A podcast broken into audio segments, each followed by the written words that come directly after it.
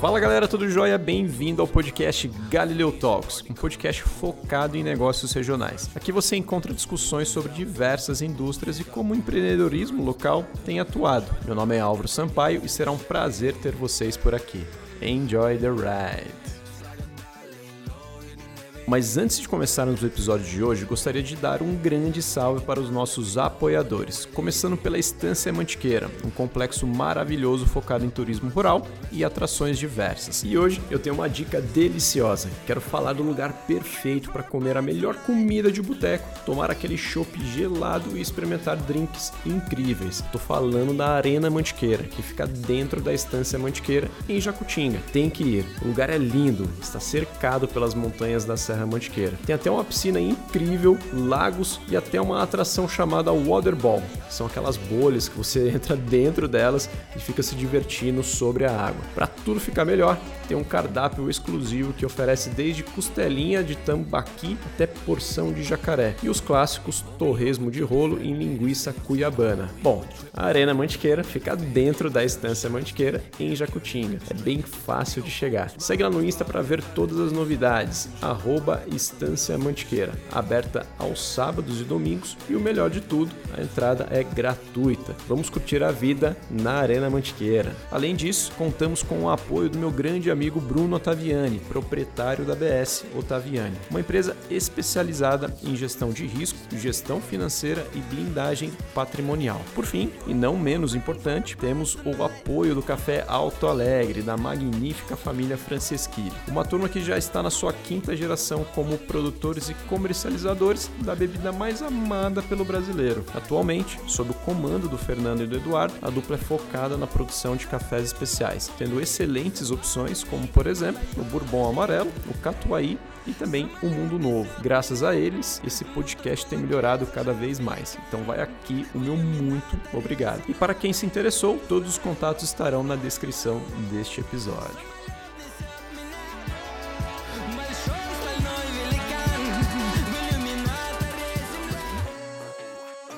Eu já tinha recebido um convite antes do pessoal do Bozano, também um grande amigo, Oscar.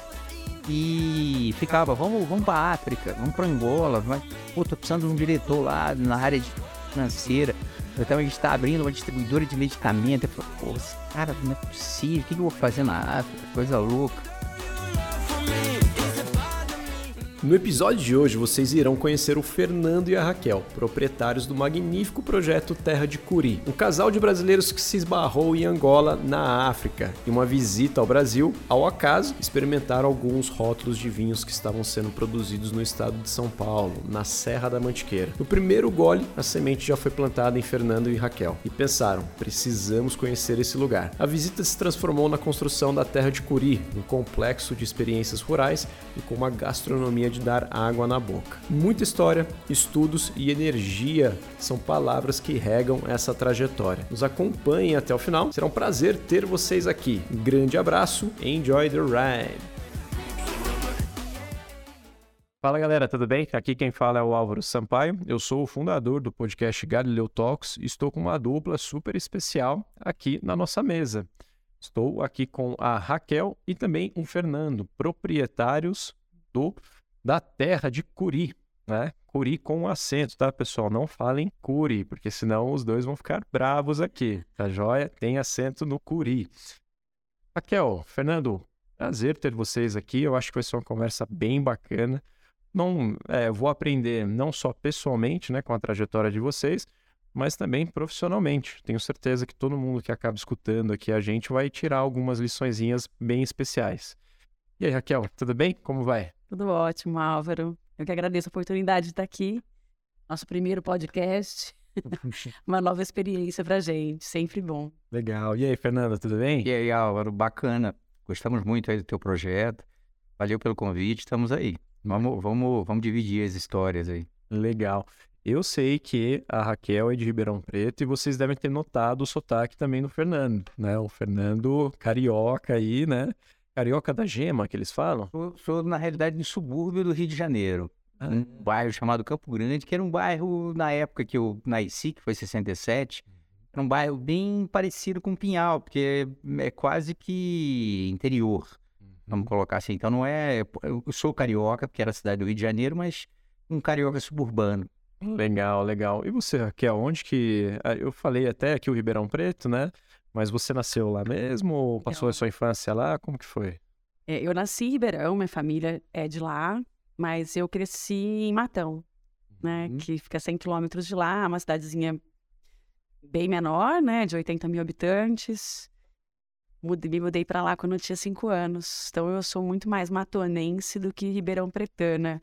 Depois voltei para Ribeirão para fazer faculdade, mas minha vida toda assim foi de Matão. Meus amigos, minha infância, minha história toda em Matão. E fazia calor lá também, que nem Ribeirão Preto? É. Ah, um pouco menos, né? Matão também é uma cidade que tá ali no meio, né? da- E é uma cidade de agricultura também, cana, laranja. É uma cidade quente também, mas Ribeirão chega a ser um pouco mais insuportável. Fica próximo de Itápolis, né? Ou não? Acho que não, né? Matão fica mais próximo de Araraquara, Araraquara. é, Jabuticabal, né? Tá mais ali na... Mais pra cima, Itápolis eu não não me localizo. Ah, tá. O meu irmão morou já em Itápolis, ele vira e mexe, ele tava lá em Ribeirão Preto. Então eu acabei fazendo essa associação, mas eu, pra sendo honesto aqui, não sei geograficamente onde ficaria, né, também. Foi mais um- uma jogada aqui. É, e você fez faculdade lá também em Ribeirão Preto. É, o que que você fez lá? Só de curiosidade aqui. Eu fiz odontologia. Eu fiz odontologia lá na USP, em Ribeirão. Na verdade, essa nem era a minha primeira opção. Eu queria ter feito nutrição, mas na época que eu fui estudar, meu pai tinha uma posição assim: era você ou estuda ou trabalha. E aí, todos nós, eu e meus irmãos, a gente optou por estudar. Minha família valorizava muito essa questão da educação, e que foi ótimo pra gente. E então era estuda ou trabalha, mas se for resolver estudar, vai estudar em escola pública. Então eu tinha que estudar, escolher algum curso que tivesse numa escola pública. E meu sonho era fazer nutrição, mas nutrição só tinha na USP São Paulo nessa época. Meu pai falou: São Paulo não. E aí acabei optando por fazer odontologia. E aí, nesse caso, voltando para Ribeirão, que é a minha cidade natal, né? Então, a princípio, minha formação é dentista. Você sabe que eu tenho uma amiga que estudou na USP nutrição em Ribeirão Preto, mas é mais é, deve ter aberto, né, o curso Mas bem depois que eu me formei. tempo atrás, né? É, bem mais recente. Olha só, é, se tivesse deslocado aí, né, o seu nascimento, é. talvez você conseguisse fazer. Você sabe como é é a, a vida da gente, né? Dá voltas, né? Você pensa numa coisa, começa num caminho, e a hora que você vê, você tá quase chegando onde você tinha pensado originalmente. E Você seguir seu coração, né? Hum. Você quiser ficar fixado no que você formou, ok. Falando isso porque a minha vida, né, mudou bastante, assim, minha, quest- minha vida profissional, do, que eu- do curso que eu comecei e que eu tô fazendo hoje. Ah, eu tenho certeza. E a gente, inclusive, vai entender, né, o qual- quais foram essas mudanças e tudo mais. Mas o que acabou sendo importante também, né? Pra você Ah, chegar a uma boa, né? Então, É. parece que Com certeza. Eu acho que, inclusive, se eu pudesse voltar no tempo, eu não sei se eu não faria diferente. É, é. é. Costumo falar que a trajetória ela é essencial, né? Por mais diferente, vamos falar assim, que a gente esteja hoje, né? A trajetória ela é fundamental, né? Porque se não fosse essas experiências, né? Exatamente. A gente teria outra visão das coisas. A gente né? teria outra visão. Então tudo acontece como deve acontecer mesmo, e daí você vai reagindo, né, de uma forma negativa ou boa também nessas situações, né? Legal demais. E Fernando, fiquei curioso também com você, cara. A gente sabe que você nasceu lá no Rio de Janeiro, né? É no Rio mesmo ou são as cidades ali? é, Então, na realidade, por isso que eu comentei do subúrbio, porque assim, quando, quando você fala, pô, sou carioca, normalmente você imagina logo aquela imagem do surfista morando em frente à praia, né, e tal. E na realidade a minha infância foi diferente disso. Foi numa, foi no, é cidade do Rio, mas fica na zona oeste que hoje, é, quem conhece a Barra da Tijuca ali, fica depois da Barra da Tijuca. Então, assim, é um lugar bem interiorano, né, um lugar bem até parecido o que era há 50 anos atrás, com o que Pinhal representa hoje, né? Então, assim, desde criança, eu joguei bola de gude, soltava pipa, eu tinha uma interação é, é, é, é, na rua, a gente aprendeu aquele, aquela, aquela, aquela coisa do carioca, mas aquela coisa saudável, né? De você conviver, que hoje praticamente acabou, né? Você vê por causa da violência, por causa de uma coisa ou outra, é, é- é bem diferente. Mas era uma é, era um lugar que você tinha bastante contato com outras crianças, que você brincava à noite na rua. Então, basicamente, basicamente foi isso a minha infância. Mais rua do que praia. Mais rua, muito mais rua do que praia. É mesmo, então. Uma rua saudável, né? Aquela rua de, de se compartilhar com as crianças. Não tinha surf, então? Não, não Tá. tinha muito pouco. O surf veio muito depois. É, depois eu me apaixonei pelo surf, mas veio quase que na segunda idade ou na terceira idade. Louco. Uma curiosidade, é, você estudou lá também, no, no Rio? Isso, estudei no Rio. A minha primeira faculdade foi bastante interessante, que eu fiz ciências contábeis. E assim que eu terminei a faculdade, eu fui para o sistema financeiro, para o banco de investimento chamado Bozano. E foi interessante, por exemplo, eu, eu nunca exerci eh, ciências contábeis, nunca fui contador efetivamente. Mas, rapaz, pra, da- dali para frente eu fiz administração financeira, trabalhava em banco, e depois, mais à frente, meu- meus projetos sempre estavam focados em gestão. E, e contábeis, apesar de eu nunca ter exercido, ele, ele foi fundamental para tudo que eu falo de gestão hoje. Eu, nossa, eu falei, "Co- eu fiz contábeis, não nunca exerci contábeis, mas ele foi fundamental para o meu desenvolvimento profissional. E é isso que você estava falando aí do, né, do, do, do, do trilho que a gente vai. E vai acontecendo e você vai aproveitando, né? Eu não joguei fora ciências contábeis, eu nunca exerci. Mas foi fundamental para o meu desenvolvimento profissional. Eu tô curioso aqui, ô Fernando, porque o, o Banco Bozano era famosíssimo, né? Opa. Ele eh, era o Banco Garantia ali Isso e, o, atual é Bozano. e o Bozano, né? E se eu não me engano, nessa época as unidades, as principais sedes, né, ficavam ali no Rio de Janeiro É. mesmo, né? Não era São Paulo ainda, não, né? era O Rio Branco, mercado é. financeiro, né? É, Onde que você trabalhava ali no setor, exatamente? Mais, mais curiosidade minha, porque como eu também trabalhei em banco, né? Eu queria entender pouco da sua rotina eh, no, no Bozano, né? Poxa, eh, era algo eh, corrido, né? Sei lá, um- talvez até um pouco estressante. Como que funcionava esse dia a dia por lá? Então, rapaz, ó, o Álvaro, eu vou Porque o falar. mercado nessa época era dif- diferente do que é hoje também, né? Então, mas rapaz, o Bozano foi uma escola, assim. Uhum. Até hoje a gente tem uma ligação muito forte com as pessoas que trabalharam com a gente naquele período lá. Eu fiquei basicamente no Bozano de 86 a 2000, foram 16 anos de Bozano, 15 anos de Bozano. Bozano foi uma escola, acho que para todo mundo, né? Acho que em, em termos de tudo, acho que eu era uma vanguarda em termos de gestão, de modelo de recursos humanos, de premiação. E, e- e- e eu lembro que depois do, do, do Bozano veio o Santander. Era uma outra, uma outra escola. Foi uma coisa completamente diferente. Foi bom para você até fazer um comparativo. Mas voltando ao Bozano, eu iniciei lá numa área de câmbio. Eu era controladoria de câmbio. Ah. Trabalhei muito tempo com câmbio, aí fui para fundos estrangeiros e tal. E aí depois, mais ou menos aí na metade do caminho, dos 15 anos, eu fui para auditoria. Eu fui para auditoria geral, né? que- Então eu pegava todas as áreas, o que foi bastante interessante em termos de background, que eu acabei conhecendo muito mais de, de, eh, de operação, de operações estruturadas e tal. E no final, eu acabei indo para a área administrativa, eh, de venda de ativos e algumas coisas, eh, antes da transição com o Santander. E no Santander eu, fui, eu fui- acabei ficando, eu fiquei diretor administrativo durante três anos no Grupo Santander. Então, assim, eu acho que eu passei por várias coisas dentro do banco. A auditoria foi, sem dúvida nenhuma, um lugar que deu muito, muita, muita experiência, né? E que abriu um pouquinho o leque. Agora, sempre a gente teve um dia a dia estressante. No banco sempre, sempre foi assim. O que acabou fazendo com que a minha... eh, eu tenho esse perfil, né? Então, hoje eu já saio para trabalhar querendo... Eu, eu acho, é, o cara é calmo, assim, mas... Mas obrigado, obrigado, ele fez. É, mas ele tem uma, uma bastante energia, dá pra notar mesmo. né? Então, eu acho que isso faz parte daquilo do, do meu desenvolvimento profissional ali, né? Hum. Da equipe, né? Eu lembro que eh, a gente tem, sempre foi, aprendeu a trabalhar em equipe, a um ajudar o outro, a cooperação, né? Essas características sempre foram muito fortes na gestão do Bozano Sims.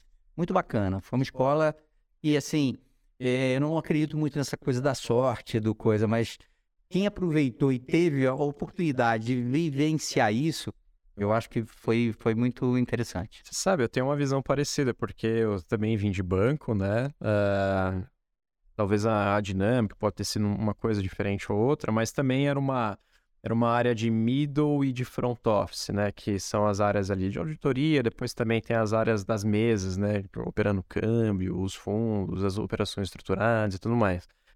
E eu falo, poxa, era um dia corrido mesmo, né? A gente precisava ter muita energia, fazer tudo, mas era uma baita escola, né? Então, não só pelo dia a dia ali das atividades, sim, tinha um ambiente estressante, mas é, tem muita gente talentosa também no seu lado, isso que é bacana. Então, quando você acaba mergulhando um pouco nesse ambiente, né, é, involuntariamente você absorve, né, bastante coisa e aprendizados, né, no final do dia. Então, eu costumo falar, poxa, eu acho que todo mundo, é, mais pegando um pouco na minha experiência aqui, né, eu acho que todo mundo precisaria trabalhar um pouquinho nesses ambientes é, que você aprende de fato, né? No meu caso foi o banco, então foi de fato uma escola, e assino embaixo aí com o que você falou, né? Vou trazer aqui a palavra agora para Raquel, tá? A gente está fazendo essa triangulação interessante e daí vocês vão entender aonde que a história dos dois acabaram se cruzando ali, pessoal. Mas Raquel, a gente está pensando aqui em você, já estudante, né, uh, de odonto, certo? E provavelmente foi plantada uma sementinha lá no sentido de, poxa, vou, é, preciso fazer minha renda, uh, procurar algum tipo de trabalho, estágio, será que eu vou ter a minha própria clínica, alguma coisa nesse sentido, né? É, o que, que passava um pouco na sua cabeça nesse momento, já na faculdade, quase se formando, né, como, como odontologista? É, essa, essa questão é, é, realmente interessante, porque como eu não era a minha primeira opção, né, fazer odonto, não, eu não tinha esse sonho, né, de ter um consultório, de vestir roupa branca e, e atender as pessoas no, no consultório. Mas, enfim, é, a faculdade toda ela, é, ela era bastante voltada para isso, né? Para a clínica. E mas, é, junto com a clínica, uma, uma das, das disciplinas era odontologia social. Eu tive desde o primeiro ano até o último, e eu sempre me interessei bastante por essa parte da social não me, me, me, enxergava, então, em consultório, vestindo branco, mas a questão social sempre me atraiu. E eu, apesar de gostar da, da questão social, não me vi, não vi o mercado, né, para eu me inserir nisso, porque nessa época a saúde pública voltada para a odontologia era muito limitada. Era mais um outro posto de saúde, algumas atenções uh, nas escolas, mas era bem limitado mesmo. Mas durante esse período houveram mudanças na política de saúde e começou a ter os PSFs, né, que são os programas de saúde da família. Então teve uma ampliação na parte social nesse período que eu estava ainda na faculdade, o que foi foi abrindo minha cabeça para isso. E então, apesar de, assim, de, de, da, da formação geral ser voltada para clínica, eu tinha sempre esse olhar e quando acabou a faculdade, eu tinha mesmo que começar a trabalhar, porque eu precisava dar um respiro para o meu pai, né? Tinha mais dois, éramos três, e morando fora, né? nessa época eles continuavam morando em Matão, então sustentando em Ribeirão, né? Moradia, a odontologia, apesar de ter sido pública, é, é uma faculdade cara, porque todo instrumental a gente que, ah, verdade. que, que compra, é. então precisava dar um respiro, então preciso trabalhar. E aí, logo que eu me formei, então fui buscar alternativas de trabalho, fui trabalhar numa clínica particular em Ribeirão. Não, não me interessou, não foi uma experiência boa, até porque tive uma certa questão trabalhista, a pessoa deu, explorava, acho que a questão de ser recém-formado, acaba aproveitando um pouco, então trabalhei bastante e recebi bem pouco. Tive até que, inclusive, procurar advogado, que era um professor nosso da faculdade, porque. Então foi uma questão estressante. Já não era o que eu queria e ainda tive uma experiência ruim. E aí eu, depois disso, fiquei pensando: não, eu quero mesmo é, trabalhar com a questão social. E aí fiquei pensando para onde vou, vou começar uma coisa diferente. Não sei o que deu na minha cabeça, mas eu sempre quis conhecer outros lugares do país. Eu falei, eu vou para Palmas. Palmas é Tocantins. Tocantins. Né? Ah, Porque pensava assim, ah, Palmas é novo, tudo começando, de repente tem mais oportunidade, eu vou para Palmas. E tinha uma unidade lá do programa. Não, você... não, a princípio não tinha nada. Colocou na sua cabeça que você ia é, para Palmas. que eu ia para Palmas. É. Comentei com uma amiga minha que topou, falou, vou também. E fomos para Palmas. É, nesse período que eu trabalhei na clínica, eu conheci uma pessoa de Palmas, É. mas ela morava em Ribeirão. Certo. Mas me deu contato da família, falou, se precisar de alguma coisa, minha família tá lá e dá apoio. Pegamos um ônibus, fomos para Palmas, alugamos um hotel e fui ver como é que era Palmas. Nesse sentido, a- é, a Palmas estava abrindo um concurso público. Enquanto a gente estava lá e a gente nem sabia, falamos, "Ah, então vamos fazer logo essa inscrição nesse concurso. Mas o que foi legal lá, é, eu fui mesmo para conhecer a cidade, ver oportunidades. Mas o que foi legal lá foi que estando lá, as coisas acontecem, né? Uma pessoa do hotel falou assim: vocês são dentistas? Nós falamos sim. Você sabia que a FUNASA, que é a Fundação Nacional de Saúde, está contratando dentistas para trabalhar com os índios? Bom, Na hora que eles falaram isso, a gente parou para pensar, assim, sabe que nem lembrava que existiam índios mesmo, né, no, país. às vezes a gente vive tanto no nosso feudo, né? E você estava em Ribeirão Preto, né? Então, Eu já, já me chama a atenção de você falar, vou para Palmas, né? Porque a gente estava no nosso feudo aqui, né? Fala, Poxa, parece tão distante, né? Palmas, quando a gente olha o nosso dia a dia. Né?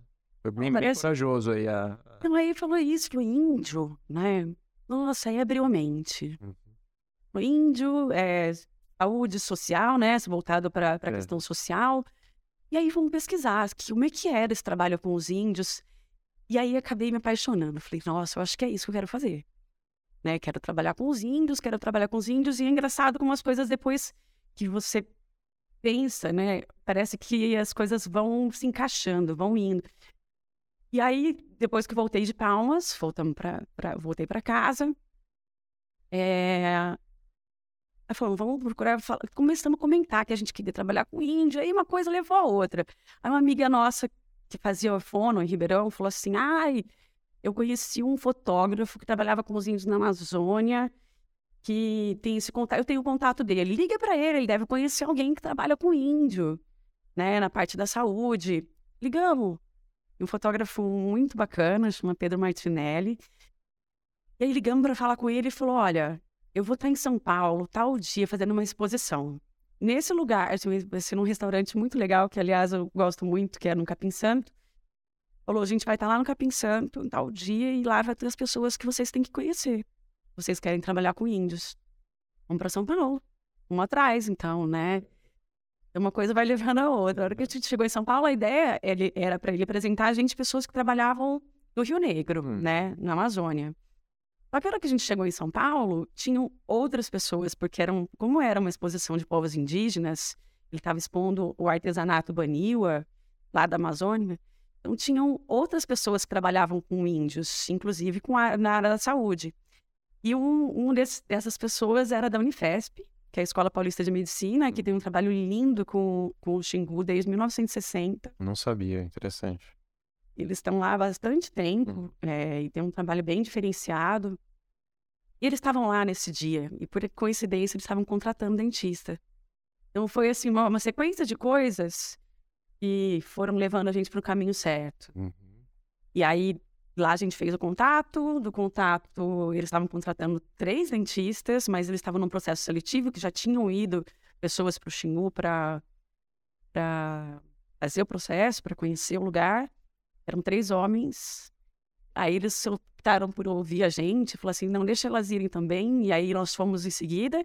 E para o fim nós fomos contratadas, nós duas. Era uma nova política de saúde do governo federal e estava fo fo focada na, na, na medicina, na valorização da medicina tradicional, mas também fazendo esse link, né, Uhum. com a nossa medicina e ampliando a atenção básica para a população indígena. Então foi uma experiência bem bacana que acabamos parando mesmo, de fato, no Xingu e mudou toda a minha vida profissional. Deixa eu te perguntar algumas perguntas aqui, tá? Que já é algo bem. É, tô aprendendo muito aqui, inclusive. É algo que eu nunca tive é, alguém conversando e falando que teve essa experiência, né? Eu nunca vi alguém parecido, né?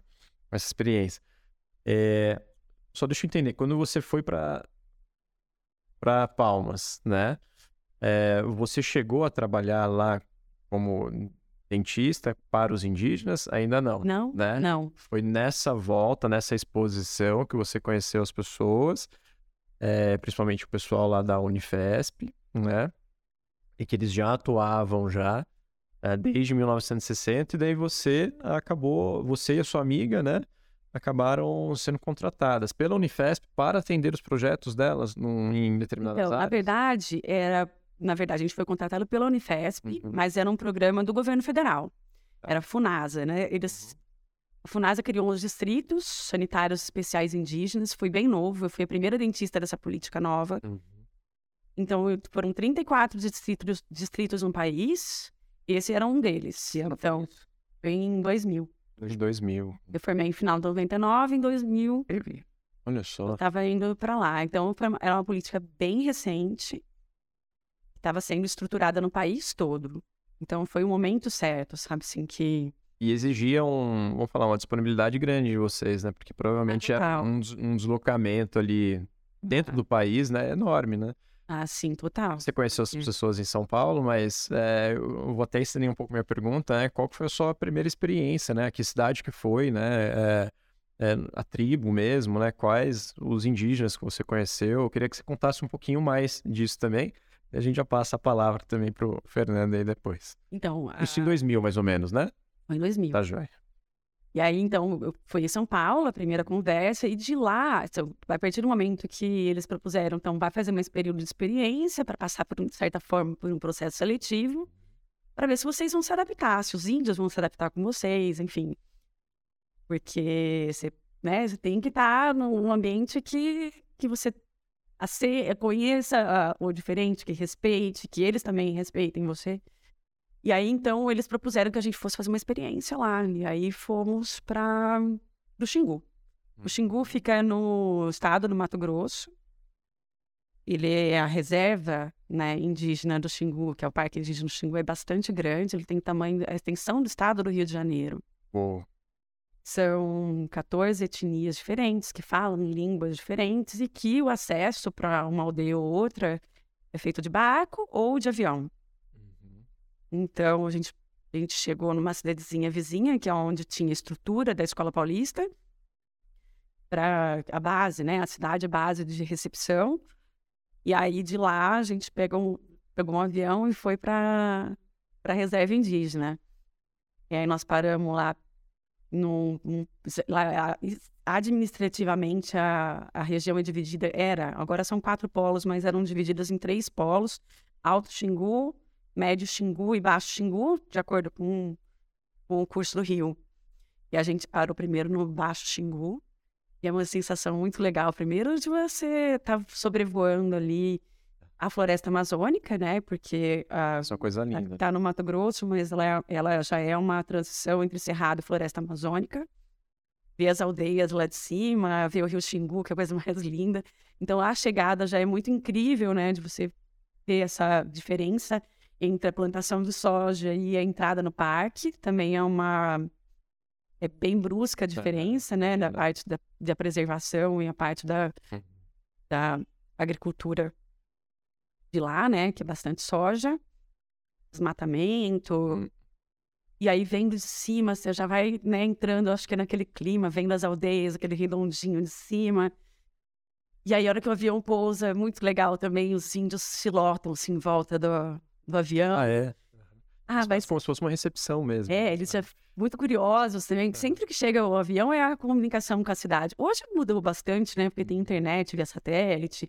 Nessa época não, era só rádio e o barcos e o, o avião. Então, quando chegava o avião, tava todo mundo já tá chegando de novo. Quem que tá vindo, né? O que que, tá, que que tem ali?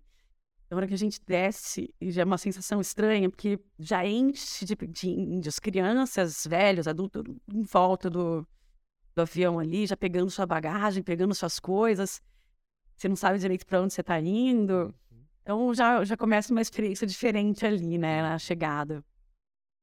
Mas aí a gente foi sempre muito bem recebido, né? As pessoas Legal. foram muito carinhosas com a gente lá.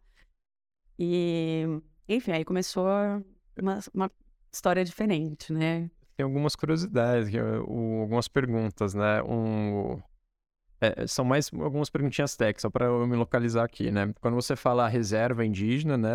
A gente está falando a reserva Xingu, certo? E daí, dentro dessa reserva você tem várias aldeias, certo? Exato. E daí você falou a baixa, a média e a alta Xingu. Então, dentro dessa reserva, você tem como se fosse três é, localidades, né? É, com várias aldeias dentro dessas localidades. É, é uma divisão administrativa Uhum. para facilitar o acesso às coisas. Assim, por exemplo, esses polos base, eles chamam, é onde tem a pista de pouso, por exemplo. Então, dividiu é, a região em três polos administrativos. Hoje, acho que, se não me engano, são quatro. Ok. Então, um mais ao norte. E cada um deles com uma pista de pouso, com um posto de saúde mais estruturado, porque você precisa ter um lugar para você. Por exemplo, nós saímos para trabalhar a maior parte do tempo nas aldeias e não nos polos. Polo realmente é uma questão de administrativo, administração. Então, chegou o avião por ali, ali tem, é, quando vai receber combustível, os combus- o combustível chega por ali, e dali é distribuído para os outros lugares. É uma questão mesmo. Então, remédio tem um estoque ali, a equipe sempre chega por ali, tem uma estrutura um pouco melhor de, de atenção à saúde, porque tem gerador, porque tem a pista, precisar urgentemente tirar alguém de lá, você chama o- avião e ele você consegue tirar um paciente de lá mais rapidamente. As aldeias já é mais dificuldade. Você tem que pegar um barco, ir para as aldeias, tem aldeias bastante distantes. E me fala um pouco. Ah, fala, pode falar. Não, é isso. É. E me fala um pouco sobre comunicação. Essas aldeias, é, os, os indígenas falavam o português ali? Como que funcionava? E deve ser uma experiência mu- muito diferente para você, né? Porque, poxa, é, eu falo português, eu vou em um, um- num espaço, né? Numa é, aldeia que talvez eles nem falem minha língua, né? Não. E a questão, eu acho que nem é só falar a língua, é o jeito de pensar, né? É o jeito de que você estrutura seu pensamento, É. que você entende essas coisas. Não, a maioria não fala português, sim, depende também da história, são 14 etnias. Depende do histórico também de, de contato. Uns com contato mais recente com os povos, com os brancos, Uhum. E outros com contato um pouco mais antigo. Então, independente disso, muitas pessoas não falam português e algumas que falam não falam por timidez. Então, crianças e mulheres a, a conversar em português era, pelo menos era. Eu saí de lá em 2008. A joia. É, acho que bastante tempo de diferença. Mas sempre que eu trabalhava, tinha pessoas que faziam essa ponte, né, tradução. Ou eram professores indígenas, que então falavam as duas línguas, ou agentes de saúde. Então, sempre, eu nunca ficava trabalhando sozinha, porque eu precisava, né, de alguém que fizesse essa ponte, essa tradução. E aos poucos você vai pegando, né? As palavras, né? Eu, é, imagino ali. É, com certeza. Mas aí eu falei que essa questão da, da, do jeito de você interpretar, né, o que você está falando. Que tem uma experiência legal que eu sempre gosto de falar, porque eu acho que isso dá uma. É, clareia, assim, que eu estou dizendo com essa diferença de mundo, de, ver- de ver as coisas.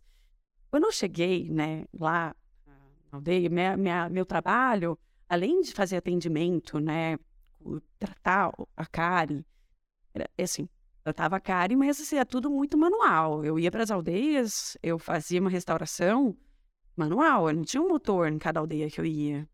Então, sentava embaixo de uma árvore, pedia um balde d'água para poder lavar a mão, lavar instrumental, um banco, e a gente se ajeitava ali. O paciente sentava, sentava, fazia atendimento. Então, tinha restauração manual, extração bastante, e a prevenção, né? Que, assim, todo tempo da faculdade ser voltado para prevenção. Então, como é que você aprende a fazer prevenção na faculdade? Ah, é palestra. Aí, que uma palestra, eu vou ali na frente, vou mostrar para as pessoas o que, do que, que eu estou falando, vou falar para elas, ó, é assim que faz, a cara é assim- isso que dá, você tem que fazer tal coisa. Aí eu vou lá e ensino as pessoas a fazerem o que eu acho que é certo, né? E é isso que eu fiquei fazendo depois de um tempo. Então, toda vez que eu ia para uma aldeia, eu atendia as pessoas e no final do dia eu ia fazer a palestra. A Colgate patrocinava esse tempo, então a gente tinha escova, pasta de dente, fio dental. Legal. Então fazia essa palestra de como, por que você tem cárie, como você trata, e no final distribuía o, a escova e pasta. E fiz isso muitas vezes.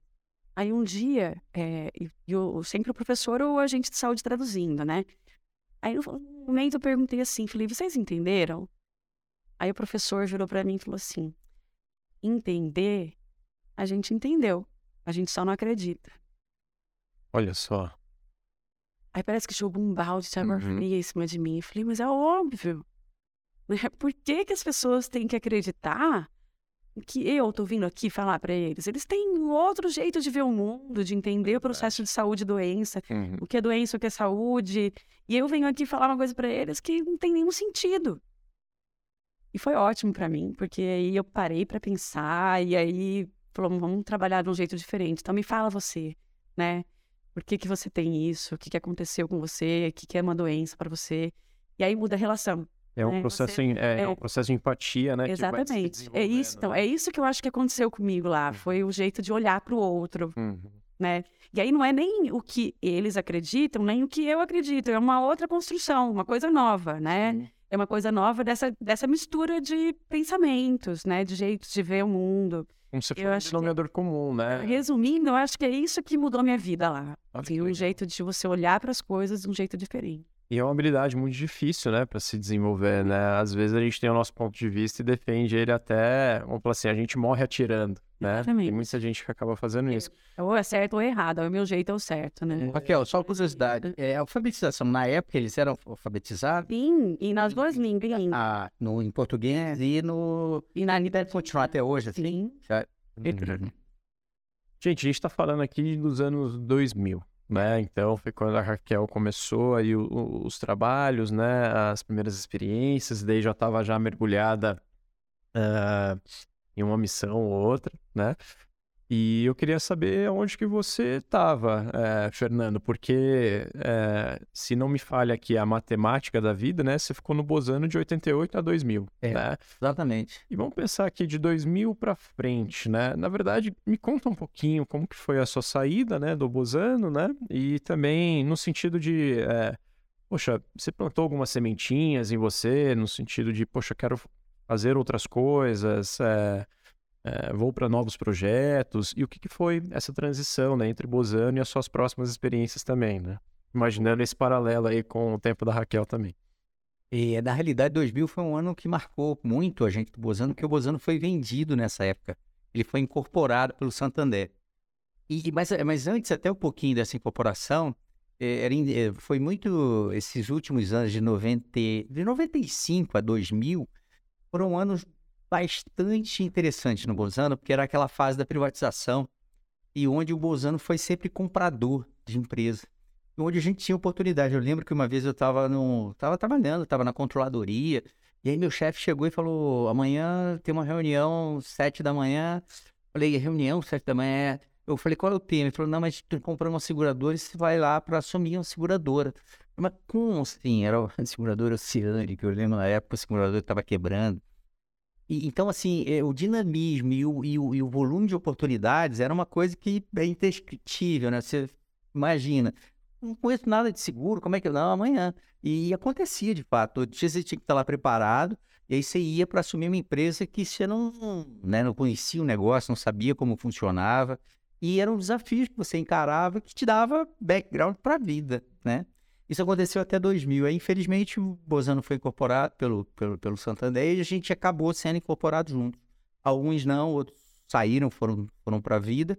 E eu fiquei numa fase de três anos no Santander, aqui em São Paulo. Foi a minha primeira experiência morar em São Paulo, né? Já era na Torre, lá onde que é o Santander hoje? Não, Na não, era, Ricardo? era ali na, depois, na, lá no Largo 13. Tá. Na realidade, o que aconteceu também, porque era ali no Largo 13, mas na sequência da nossa chegada, a gente acabou absorvendo o Banespa. Uhum. Então, assim, foi até também uma experiência, foi o que me, eu acho que me fez ficar mais tempo no, no, no Santander. Porque foi essa, eu, praticamente eu peguei toda essa transição da incorporação do Banespa. E, é, o Bozano era pequenininho, tinha o Meridional e tal, mas era, era bem pequeno. Quando foi o Santander comprar os- o Banespa, foi uma coisa grandiosa, porque o Banespa era um baita banco com umas- um monte de gente. Então, assim, foi mais um desafio, né? E para as nossas características que a gente estava acostumado, isso foi não foi nada demais. Eu me via, assim, do dia para a noite, a gerenciando, eu gerenciava 10 pessoas, do dia para a noite estava gerenciando 1.500 pessoas. Né? E, e vamos lá, e vamos botar um negócio para correr. E aí a gente saiu do Largo 13, que eu esqueci o nome lá do lugar especificamente, mas aí a base passou a ser Pirituba, que era um centro administrativo do Banesco. Então Hum. foi uma transição bastante eh, enriquecedora a nível profissional para mim, porque foi desafiadora. E eu fiquei no Bozano até 2003. Ah, 2003. 2003. E Bozano, essa não, época foi uma época muito forte do mercado de private equity, né? De, de 95 até 2003. né? Claro, Tinha. venda, todo mundo vendendo, todo mundo É. comprando, incorporando. Foi, foi. Ainda bem que vocês não compraram americanas, né? Ah, mas era a época que era garantia, né? Foi Não, a isso que eu época tô falando, né? da Brahma, foi a época, foi, É a época que eles compraram. foi, foi a época que eles compraram. A garantia estava muito forte nessa época. Uhum. E, e aí até 2003. Chegou em 2003, eu recebi, já tinha recebido um convite antes do pessoal do Bozano, também um grande amigo, Oscar, e ficava, vamos, vamos para África, vamos para Angola, vai, pô, tô precisando de um diretor lá na área de financeira. Então a gente está abrindo uma distribuidora de medicamento. Eu falei, pô, esse cara não é possível, o que, que eu vou fazer na África? Coisa louca. E, e, e aí chegou em 2003, quando eu saí do, do Santander, eu conversei com ele, repensei e falei, ah, sabe uma coisa? Eu, eu, mais ou menos, eu mirei nesse cara, né? Eu falei, pô, se esse cara tá lá já há três anos, tá gostando, tá me chamando, e eu conhecia bem ele, eu falei, ah, não é possível que seja ruim, deve ter oportunidades, né? Vamos, vamos, vamos tentar o desafio. E em 2003 eu desembarquei em Angola. Angola tinha saído da Guerra Civil em 2002, 30 anos de Guerra Civil. E foi mais uma experiência bem interessante, porque estava sendo reconstruído o país, né? Eles estavam de braços abertos para gente, para quem ia com o intuito de, de fato, levar, agregar valores para eles, né? Reconstruir o país. O país estava acabado. E foi uma experiência, e daí eu vivi praticamente 15 anos lá em Angola, Uou. bastante tempo. É. E- E tava com e- dúvida se ia dar certo. ou Não, não, é, então, poxa. foi ficando, mas é, eu acho que é igual aqui, vai ficando, vai ficando, vai gostando, vai se adaptando. E, e eu acho que, assim, foi uma escola bastante interessante, fiz bastante amizades em Angola. Eu comecei como, como financeiro de uma distribuidora de medicamentos. Eu, eu lembro que quando eu cheguei lá, começava a falar aqueles nomes dos medicamentos, irritava com aquilo, não gostava, achava aquilo... Não, não- não tinha nada, muita coisa a ver comigo, né? de Uhum. a não ser a parte de financeira.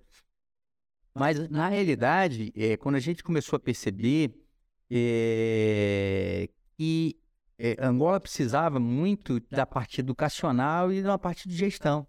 E junto comigo estava indo uma, uma consultoria chamada Planisa, que é uma consultoria de saúde, modelo de gestão, com planejamento estratégico, um monte de coisa. Quando eu olhei aquilo, eu falei, olha, medicamento eu acho que eu não sei vender não, mas isso aqui eu me adapto. Isso aqui é o que eu sempre amei e fiz, né, lá dentro do Bozano. Então, eu falei, ah, essa área aqui é uma área que vai valer a pena.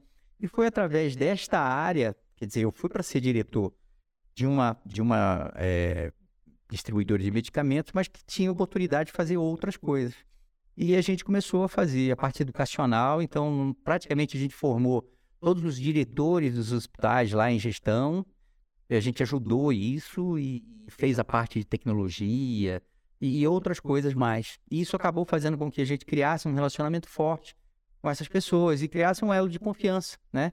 Eram as pessoas que atuavam de- de- no front do, do- do- da área da saúde em Angola. E, e todos esses anos aí, basicamente, eu acabei atuando na área de saúde. Até 2014, onde onde a Raquel acabou aparecendo lá, e aí a gente vai, vai contar aí mais tarde o, o encontro, como é que foi. É, né, o spoiler, é verdade. Mas é legal, vamos, vamos, vamos então parar aqui, né? Legal demais aí, Fernando, bem interessante o, o- a história e as transições também, né? E o mais legal desse processo é que você foi se reencontrando também, né? Então, poxa, às vezes a rotina do, do, do Banco Bozano, depois do Santander, Manespa ali, era algo totalmente diferente, porque você já estava fazendo na Angola, né? Só que aos poucos você foi se encontrando e aquele medo de, poxa, será que vai dar certo? Durou 14, 15 anos, né? Foi bastante tempo, né? Vamos parar aqui, então, pa pausar aqui. Agora eu vou com a palavra aí para a Raquel. Raquel, ah, onde a gente parou, né? Basicamente você começou ali os seus primeiros trabalhos. ah, eu posso falar missões aqui? É missão mesmo? É, é o nome certo? Ou o que, que seria? É? um Não? trabalho mesmo. É trabalho mesmo, né? A gente já envolve ali. E, poxa, eu já estava atendendo já essa, ah, ah, essa aldeia, né? Essa reserva. E eu queria que você elaborasse um pouquinho mais, né, como que foi evoluindo né, é, esse ecossistema, esse ambiente, se você trabalhou também em outras reservas, né? E como que você foi parar, eventualmente, até em outro país, né? Então, a gente está falando aqui do Brasil, provavelmente você viajou bastante aqui, né? Me conta um pouco disso e também qual foi o seu movimento para outro país também, né? Até chegar aí ao encontro de 2014, 14. É, 2014. Então, esse período no Xingu, eu fiquei... Então, era um período novo de construção, né? Atendimento e muita novidade lá. Mas, enfim, é... eu fiquei lá vendo essa história, né? Com os índios por cinco anos. Então, no final de 2005, de certa forma, sabe, já estava um pouco cansada dessa dessa vida, porque tá longe de casa e um pouco long, tempo longe de tudo, porque meu período de trabalho era de 30 a 45 dias em reserva indígena e 15 dias de folga. Então, nessa folga, eu voltava para Ribeirão, então, pegava um, um ônibus, levava quase 24 horas para chegar em casa, e a mesma coisa para voltar depois. Mas o tempo que eu ficava no Xingu era um tempo bastante imerso, porque nessa época, como eu disse, não tinha internet, não tinha outras formas de comunicação. Tinha um rádio amador, e quando eu queria falar com a minha família, eu tinha que fazer o que eles chamavam de ponte. Tinha uma pessoa que ficava na cidade, em Sinop, é, no rádio, eu chamava o rádio, eles tinham, sei lá, eu vou falar a verdade, eu nem sei como é que funciona direito essa tecnologia, mas eles de lá ligavam para minha casa e aí eu falava com a minha família por essa tecnologia, que eu do rádio amador e minha mãe no telefone. Muitas vezes o sinal ficava muito ruim, a pessoa do outro lado que falava, oh, ela não, ela tá falando que tá tudo bem. Ah, ela falou lá também que tá com saudade. Então a pessoa fazia a ponte, né? Que é o que, que a outra está falando para mim. Então a comunicação acaba, acabava ficando muito distante, né? Da, da vida, minha vida. E vivi bastante essa questão indígena, né? De ficar dormindo lá e vivendo lá. Nessa época, muita coisa diferente. Além da comunicação, é, lavar roupa, lavava roupa no rio, banheiro, muitas vezes era o mato, então, minha casa era chão de terra, parede de madeira, dormia só em rede, banho no rio, enfim. Então, coisas da cidade, depois de um tempo, começam a fazer falta, né? As pessoas, o conforto. Enfim, cinco anos trabalhando com os índios, chegou um momento que eu falei: olha, eu preciso parar. Preciso parar um pouco, fazer outra coisa. E, e aí decidi que eu ia fazer mestrado. Uhum. E aí, então, então Participei num processo seletivo, voltei para a USP Ribeirão, só que fui para a parte da medicina social, é, sempre nessa campo né, do social, e minha proposta de, de, de, de, mestrado, né, de dissertação, era fazer uma avaliação desse período de cinco anos que eu passei no Xingu, especialmente porque, como era uma política nova de saúde, era uma questão de você avaliar como é que foram esses cinco primeiros anos dessa política mas com foco da epidemiologia. Então, uma análise né, dos dados epidemiológicos de saúde e doença. Foi muito interessante. Então, eu saí de fato do Xingu, mas não saí, porque eu colhia dados lá ainda uhum. e fazia ainda um trabalho junto com a, com a Colgate, da parte de educação, enquanto estava no mestrado. Então, foi essa transição né, entre o Xingu e, e o mestrado. Você consegue, desculpa te interromper, Raquel, mas é, você conseguiria dividir um pouco do, do, resultado desse trabalho que você fez, né, no, dos últimos cinco anos, né? Então, imaginando desde o primeiro dia que você chegou lá no avião, todo mundo te esperando, né? E, enfim, tendo toda aquela recepção, até o dia que de fato você pegou um, talvez um, um avião, mas não era para chegar, era para ir embora, né? Então, é, quais foram os resultados né, desse trabalho que você fez ao longo de cinco anos, mirando exclusivamente ali é, epi, epi, é difícil essa palavra. Epidemiologia, né? Os dados né? epidemiológicos. É, o, que, foi feito lá, né, no sentido, e quais foram os resultados colhidos, né? É, é interessante a gente entender essa evolução. Né? para mim, vou falar a verdade, assim, eu fiquei bem, bastante feliz. Porque como a gente tinha dados do primeiro ano e, e, e sistematicamente, como eu gostava dessa matéria na faculdade, como eu falei, eu aprendi bastante dessa questão de registro de dados. E a odontologia tem uma parte específica da odontologia que é um, é um indicador de saúde, na verdade é um indicador de doença, que chama CPOD, que isso é feito mundialmente e de tempo em tempo é feito também no, no Brasil geral, para você avaliando se está tendo uma melhora ou não na, nos indicadores. Então, lá desde o começo eu comecei a registrar isso. E aí, então, eu fiz uma avaliação de três anos. Eu fiz o primeiro ano, fiz o meio do período e o final. Né? No final, eu colhi depois, quando eu já estava no mestrado. Então, peguei três momentos para fazer essa análise. O CPOD, que é esse indicador, é muito legal, porque ele tem algum tem componentes de doença e tem componente de assistência.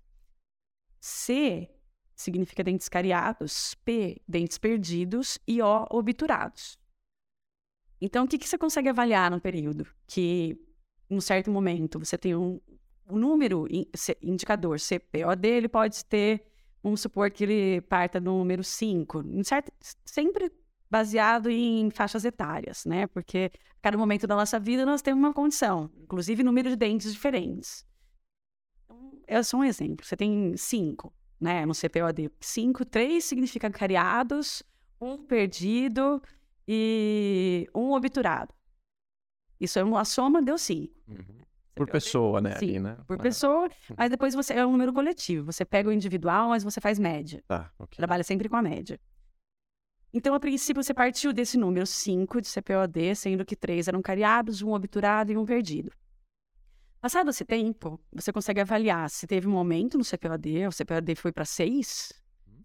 ou foi para 7, diminui ele nunca diminui né? A não ser a média, né? Com os casos novos. Mas o CPOD não diminui, porque um dente cariado se transforma ou em perdido ou em obturado. Verdade.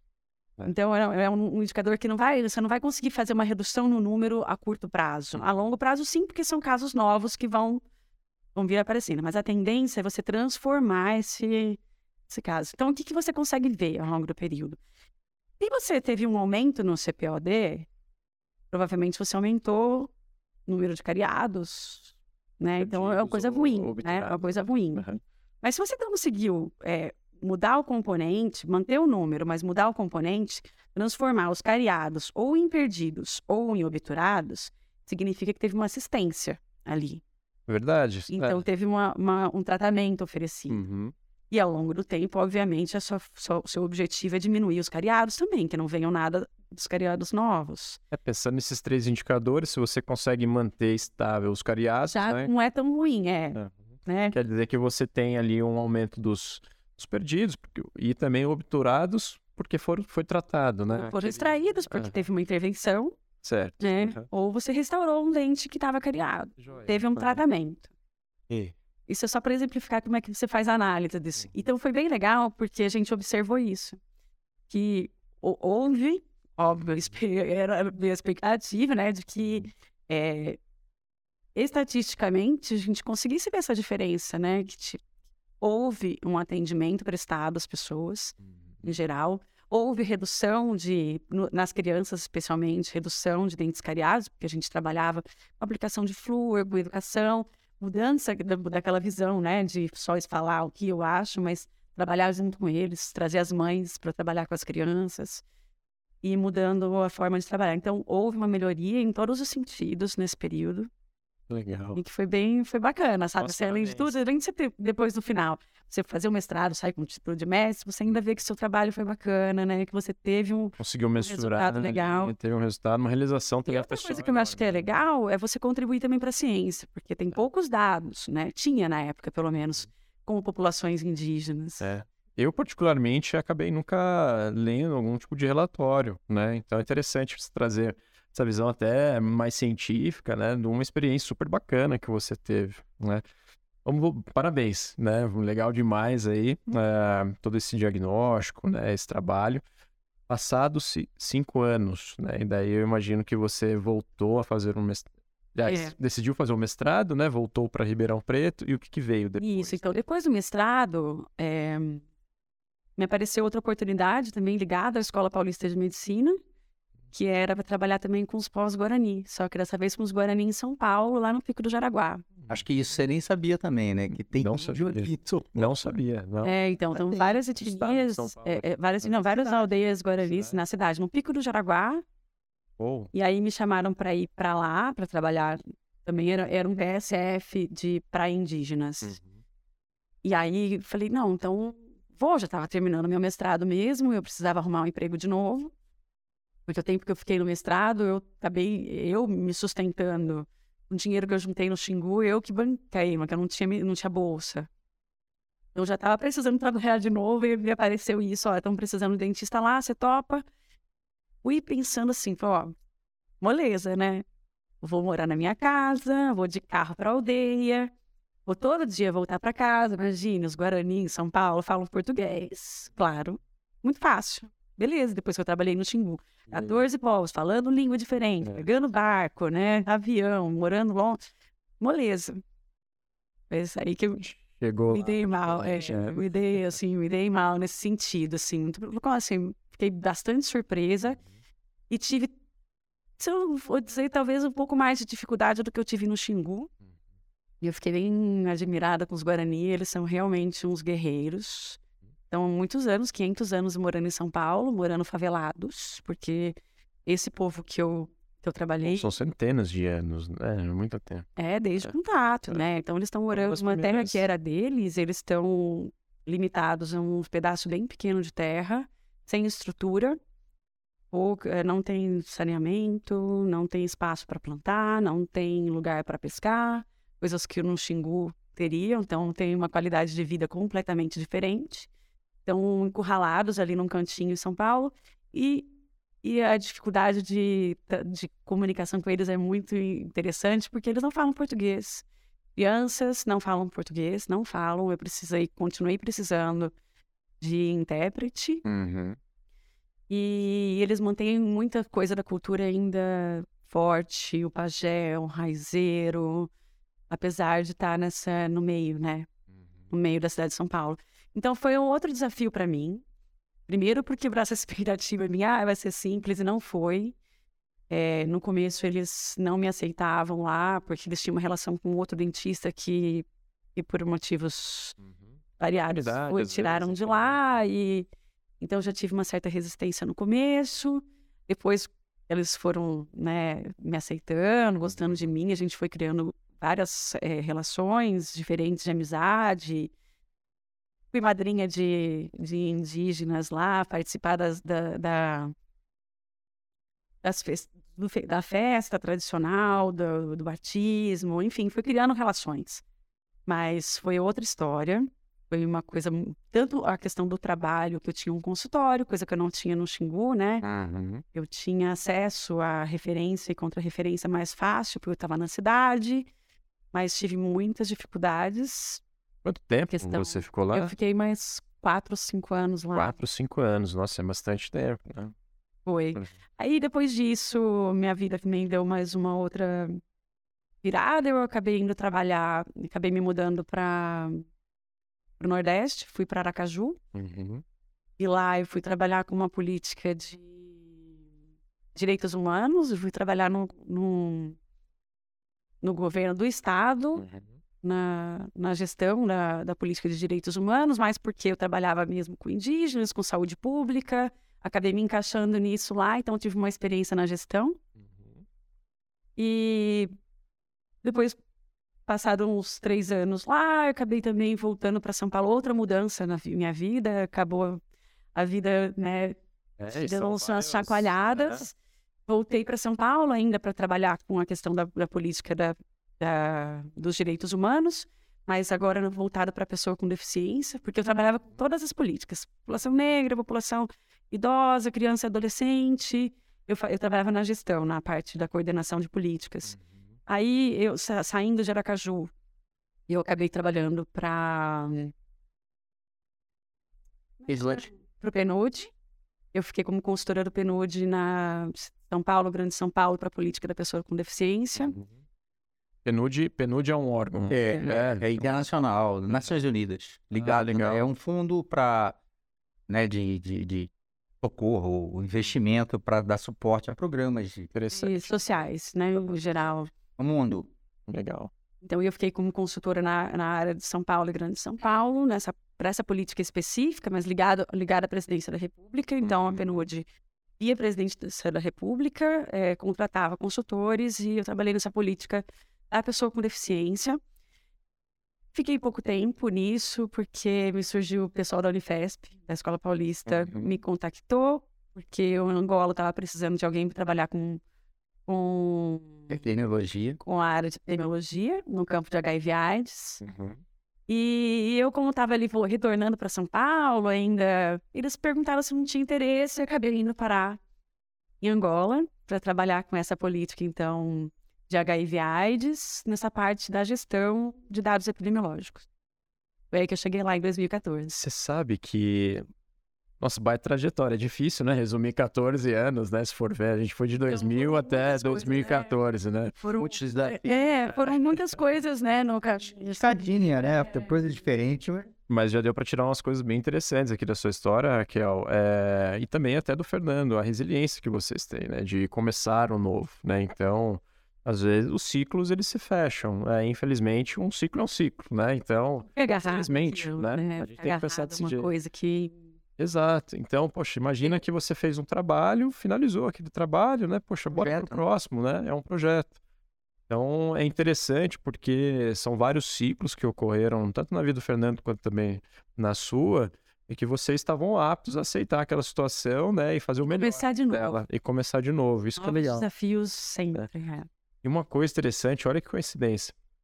Eu estou lendo um livro, chama O Novo Iluminismo. eh, e ele fala. eh, ele traz uma visão um pouco mais científica, né? um pouco mais eh, detalhada em números, o como que a sociedade evoluiu ao longo dos anos. Né?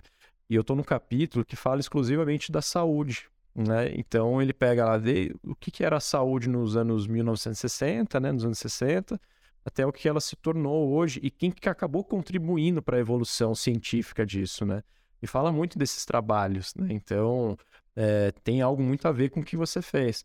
Vou dar um exemplo aqui, né? Mas ele falava um pouco da mortalidade infantil lá nos anos 60. Era muito maior do que é hoje. E às vezes, é, inclusive em áreas que têm uma vulnerabilidade maior. Então, poxa, vamos pegar aqui eh, a África nos anos 60, morria muito mais jovens, né, mais crianças do que morre hoje. E tudo isso é consequência de um trabalho, né, de cientistas que foram lá e que atuaram, né, e melhoraram essas condições lá. E o livro ele fala que às vezes a gente nem para para pensar isso, né? Poxa, as pessoas estão atuando, né, de uma forma tão Mudando, né, salvando perfil. vidas, né? Salvando vidas, mudando um perfil de curvas, né? E às vezes a gente não para para pensar. É legal esse livro. Depois eu até é, Bacana mesmo. é, passo aí esse capítulo para você que é interessante você ler. Me lembrei muito quando você estava falando sua história. Em 2014, então, os dois lá em Angola. Né? Fernando, vou dar a palavra para você contar como que foi esse encontro aí, ou como que vocês se conheceram, né? E também como que foi essa evolução ainda. Então, Angola, para mim, eu, eu divido basicamente em duas fases. A primeira fase, que foi de 2003 a 2008, onde eu estava vinculado a um grupo empresarial. E Angola é o seguinte: Angola, é 90% ou 100% dos grandes projetos são vinculados a governo. E como eu falei para você, é, no início, a receptividade do, do angolano, é, do público lá, era, era uma coisa ajuda, né? Você estava lá para reconstruir o país. Então, você tinha características muito fáceis de, de, de gerir, né? De, de, de ter a, a, a, é, aquela boa vontade deles para ajudar no processo. E que, com o longo do tempo, é, o que aconteceu? É, acabou Angola virando um garimpo, né? Então, foram chegando outras pessoas com outras filosofias, com outras intenções. E depois, lá para 2006, 2007, Angola começou a virar uma coisa mais complicada, onde era muito mais negócio e negócio ruim do que propriamente as pessoas focadas em dar uma melhor condição de vida para o povo angolano. Mesmo que você fosse bem remunerado, mas isso é uma coisa. Outra coisa é desviar dinheiro, é, é receber e não fazer. E até 2008, é, a coisa foi se deteriorando mesmo, até que chegou um ponto que eu resolvi sair do grupo que eu estava atuando. Fiquei seis meses fora, fui para Londres, aproveitando para fazer um, para tentar melhorar o inglês e tal. Depois retornei, tive a coragem de retornar e criar uma estrutura. Tinha feito muito relacionamento e tal. Então mudou um pouquinho. Em 2000, a partir de 2009, eu passei a ter uma estrutura que atuava na área de saúde, com, principalmente com, na parte de tecnologia e na parte educacional. Então continuamos formando pessoas. A gente tinha parceiros aqui no Brasil. A gente chegou a ser parceiro do Einstein. Tinha outros parceiros aqui que traziam os angolanos para fazer formação aqui, né? E aqui no Brasil. E a parte de tecnologia, começamos a ter também, foi, foi aí que a gente eh, acabou abrindo um caminho que a Raquel ia se encaixar depois, e era parte de informação, né? Informação epidemiológica, informação das doenças, que a gente já começou a, a, se inserir dentro de um programa, que era o programa do VIH lá em, lá em Angola, que é um problema muito sério que eles têm, eles tiveram.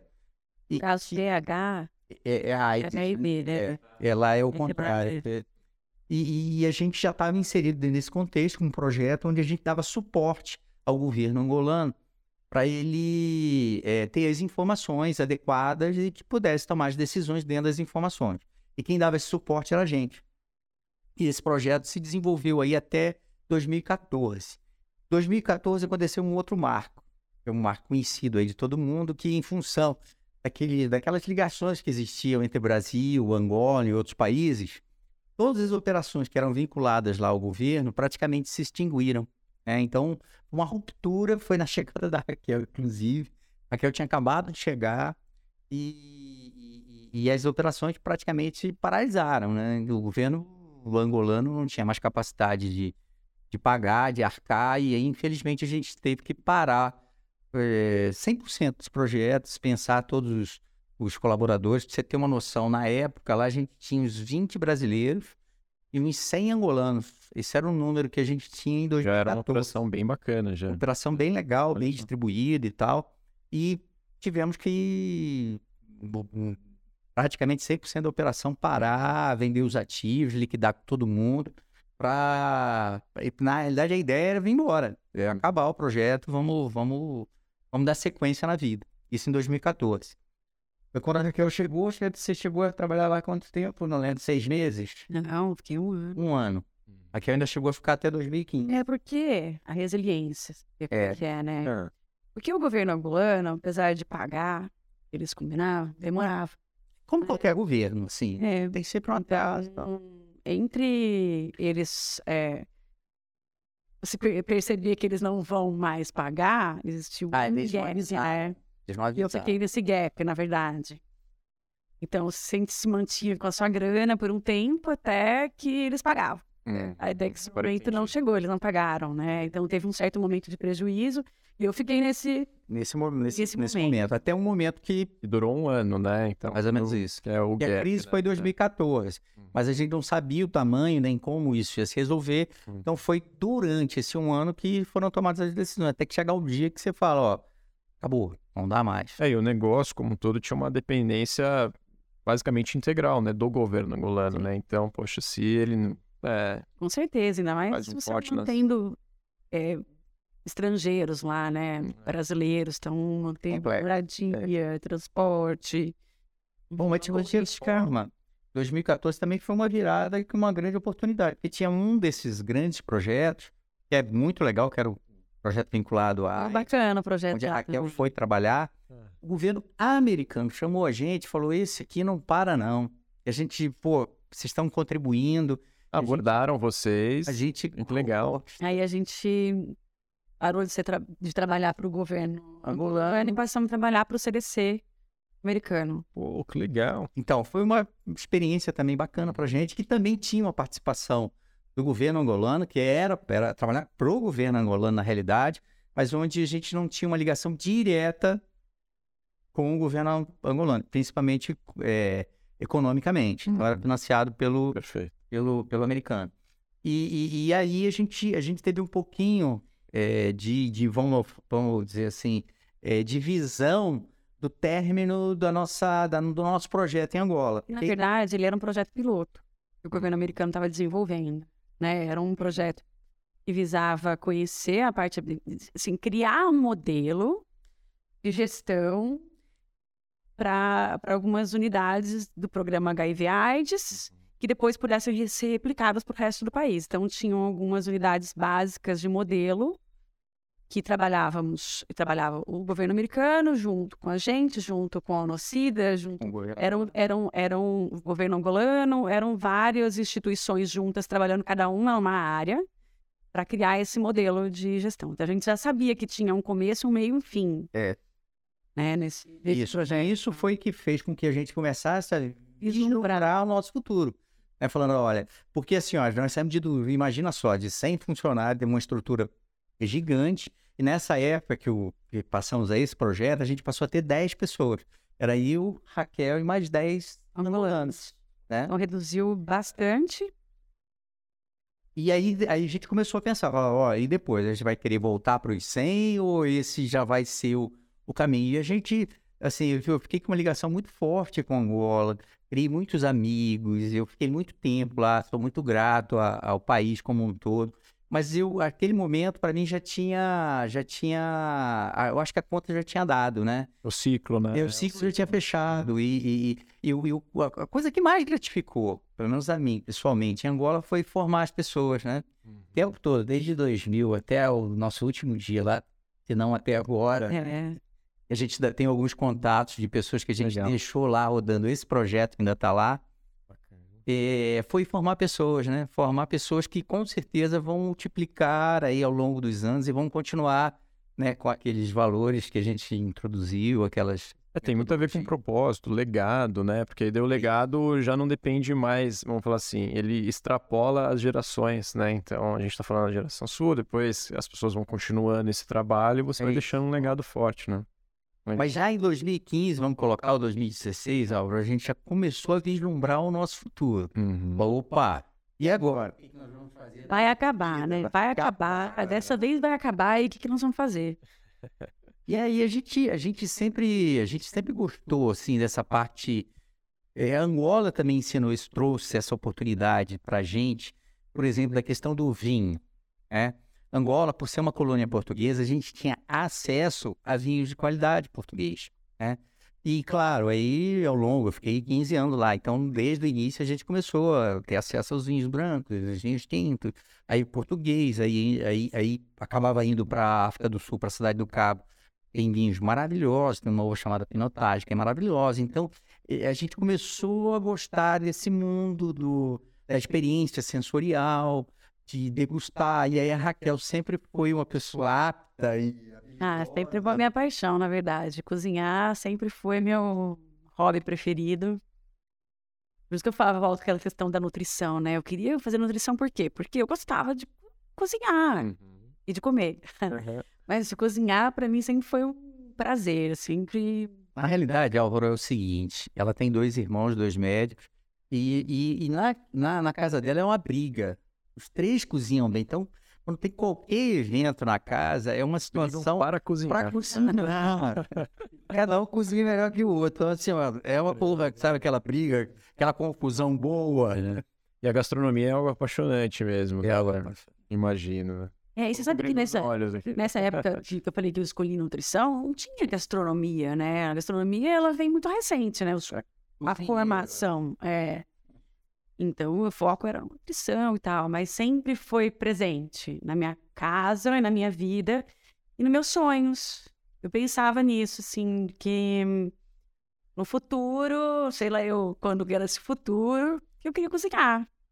E talvez na, nesse momento, né, em 2015, 2016, vocês provando os vinhos, né? Vai estimulando, né? Você já... Uma gastronomia diferente, um, né, ingredientes diferentes, né? Acendeu uma... aquela chama, né, na gastronomia e tal, e daí eu imagino que tenha plantado algumas ideias na cabeça de vocês, né? É. E a gente já estava praticando nessa época, né? Em 2016, 2017. Como eu e Raquel, praticamente, a gente ficou sozinhos lá, não chama brasileiro. A gente tinha amigos angolanos, mas é, a gente ficava muito tempo junto. E a gente começou já vislumbrando o futuro, treinando como cozinhar, então fazendo uns pratos mais legais. Quer dizer, ó, eu venho me beneficiando aí a longo prazo. e tomando vinho para harmonizar. Esses autodidatas, assim, eu fazendo, tenho meu. Então, mas a gente tinha uma questão, ó, eu quero trazer aqui, que era uma questão que a Raquel acabou me convencendo e me mostrando um outro lado, porque eu tinha um pouco de restrição de voltar para o Brasil. E a minha restrição, basicamente, era fundamentada porque eu fui criado no Rio de Janeiro, né? Uhum. E fiquei um período pequeno em São Paulo, mas essa coisa de quem olha o Brasil de fora, principalmente da violência, é uma coisa. Parece que não é, mas é bastante significativa. Mas é muito significativo. E eu vi aquelas coisas todas do Rio, né? Eh, minha família lá ainda, de vez em quando eu vinha para cá, e aquela coisa crescente, aquela coisa que você para para discutir, você vê que é quase que não existe uma solução né, técnica, não existe ao que fazer. Então isso batia muito na minha cabeça de falar, vou fazer no Brasil. Eu não, eu não tinha aquele aquela vontade de voltar, falar, pô, eu vou para São Paulo, fazer o quê em São Paulo? Trabalhar pra caramba. Pô, já tem um, né, olha quantos desafios a gente a gente vivenciou, quantas experiências a gente vivenciou. Então, eu não tinha uma coisa bem definida com, em relação a voltar para o Brasil. E a Raquel conseguiu te convencer. Não, o fato era, na, na verdade, a princípio não, era, vamos sair de Angola, isso era certo.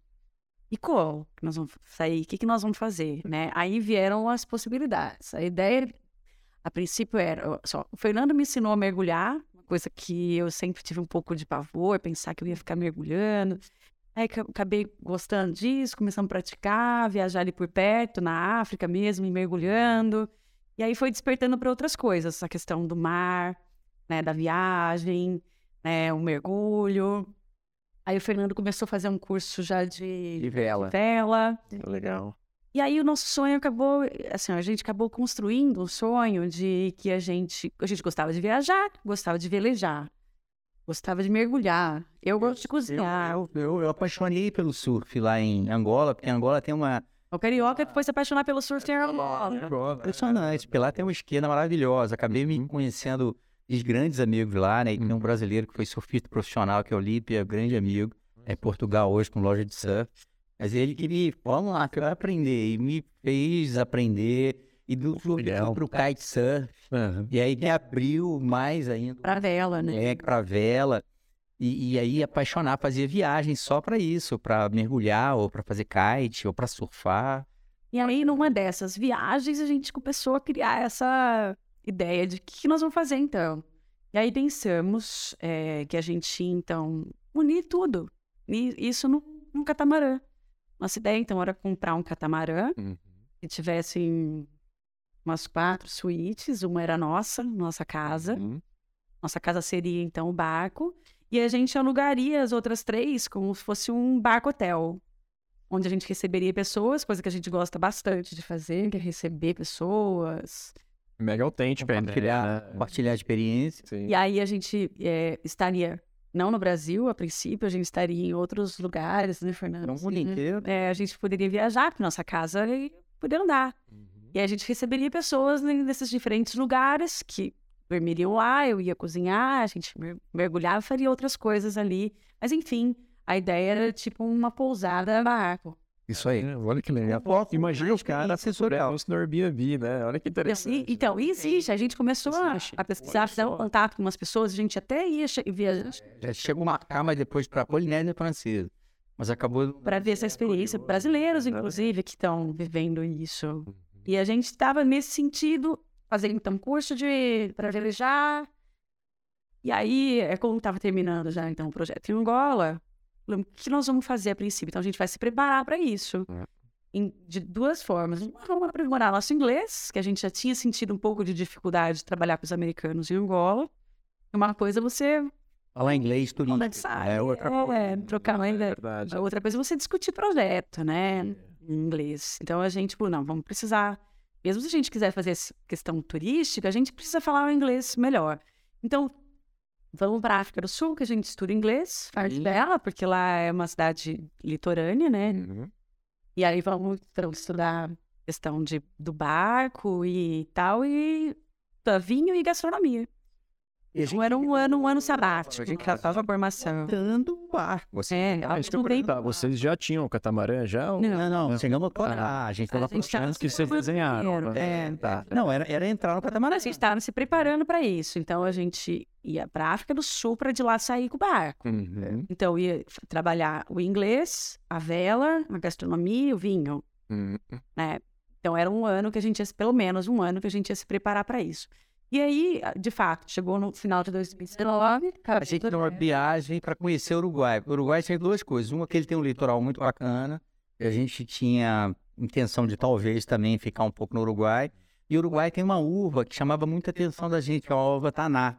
Ela tem uma quantidade de taninos significativa, né, Uhum. de Resveratrol. resveratrol, um antioxidante bacana que chamava a atenção Legal. da gente e que a gente queria conhecer. Então nós fomos fazer essa viagem em, em eu, eu não sei se foi final, acho que foi um pouquinho antes, acho que foi setembro, se eu não me engano, setembro de 2019, setembro de 2019. E nessa viagem a Raquel foi para Ribeirão e eu passei no Rio. E eu estava na pizzaria com a família e eu cheguei pro garçom, né, por um acaso, né? Virei e falei, pô, o Brasil faz espumante maravilhoso, eu conheço esses espumantes aqui. Mas será que a gente não vai ter nunca capacidade de fazer um vinho tinto bacana? Ele falou, vou trazer um que você vai gostar. Ele veio com uma garrafa, botou ali, eu falei, raio, ele falou, é de São Paulo. Aí eu olhei São Paulo, eu falei, eu sou Espírito Santo. Eu falei, é, São Paulo e Espírito Santo, eu tava entendendo, né? Porque tava os dois nomes. Aí parei pra ler com calma, aí vi que era Espírito Santo do Pinhal, nunca tinha ouvido falar. Uhum.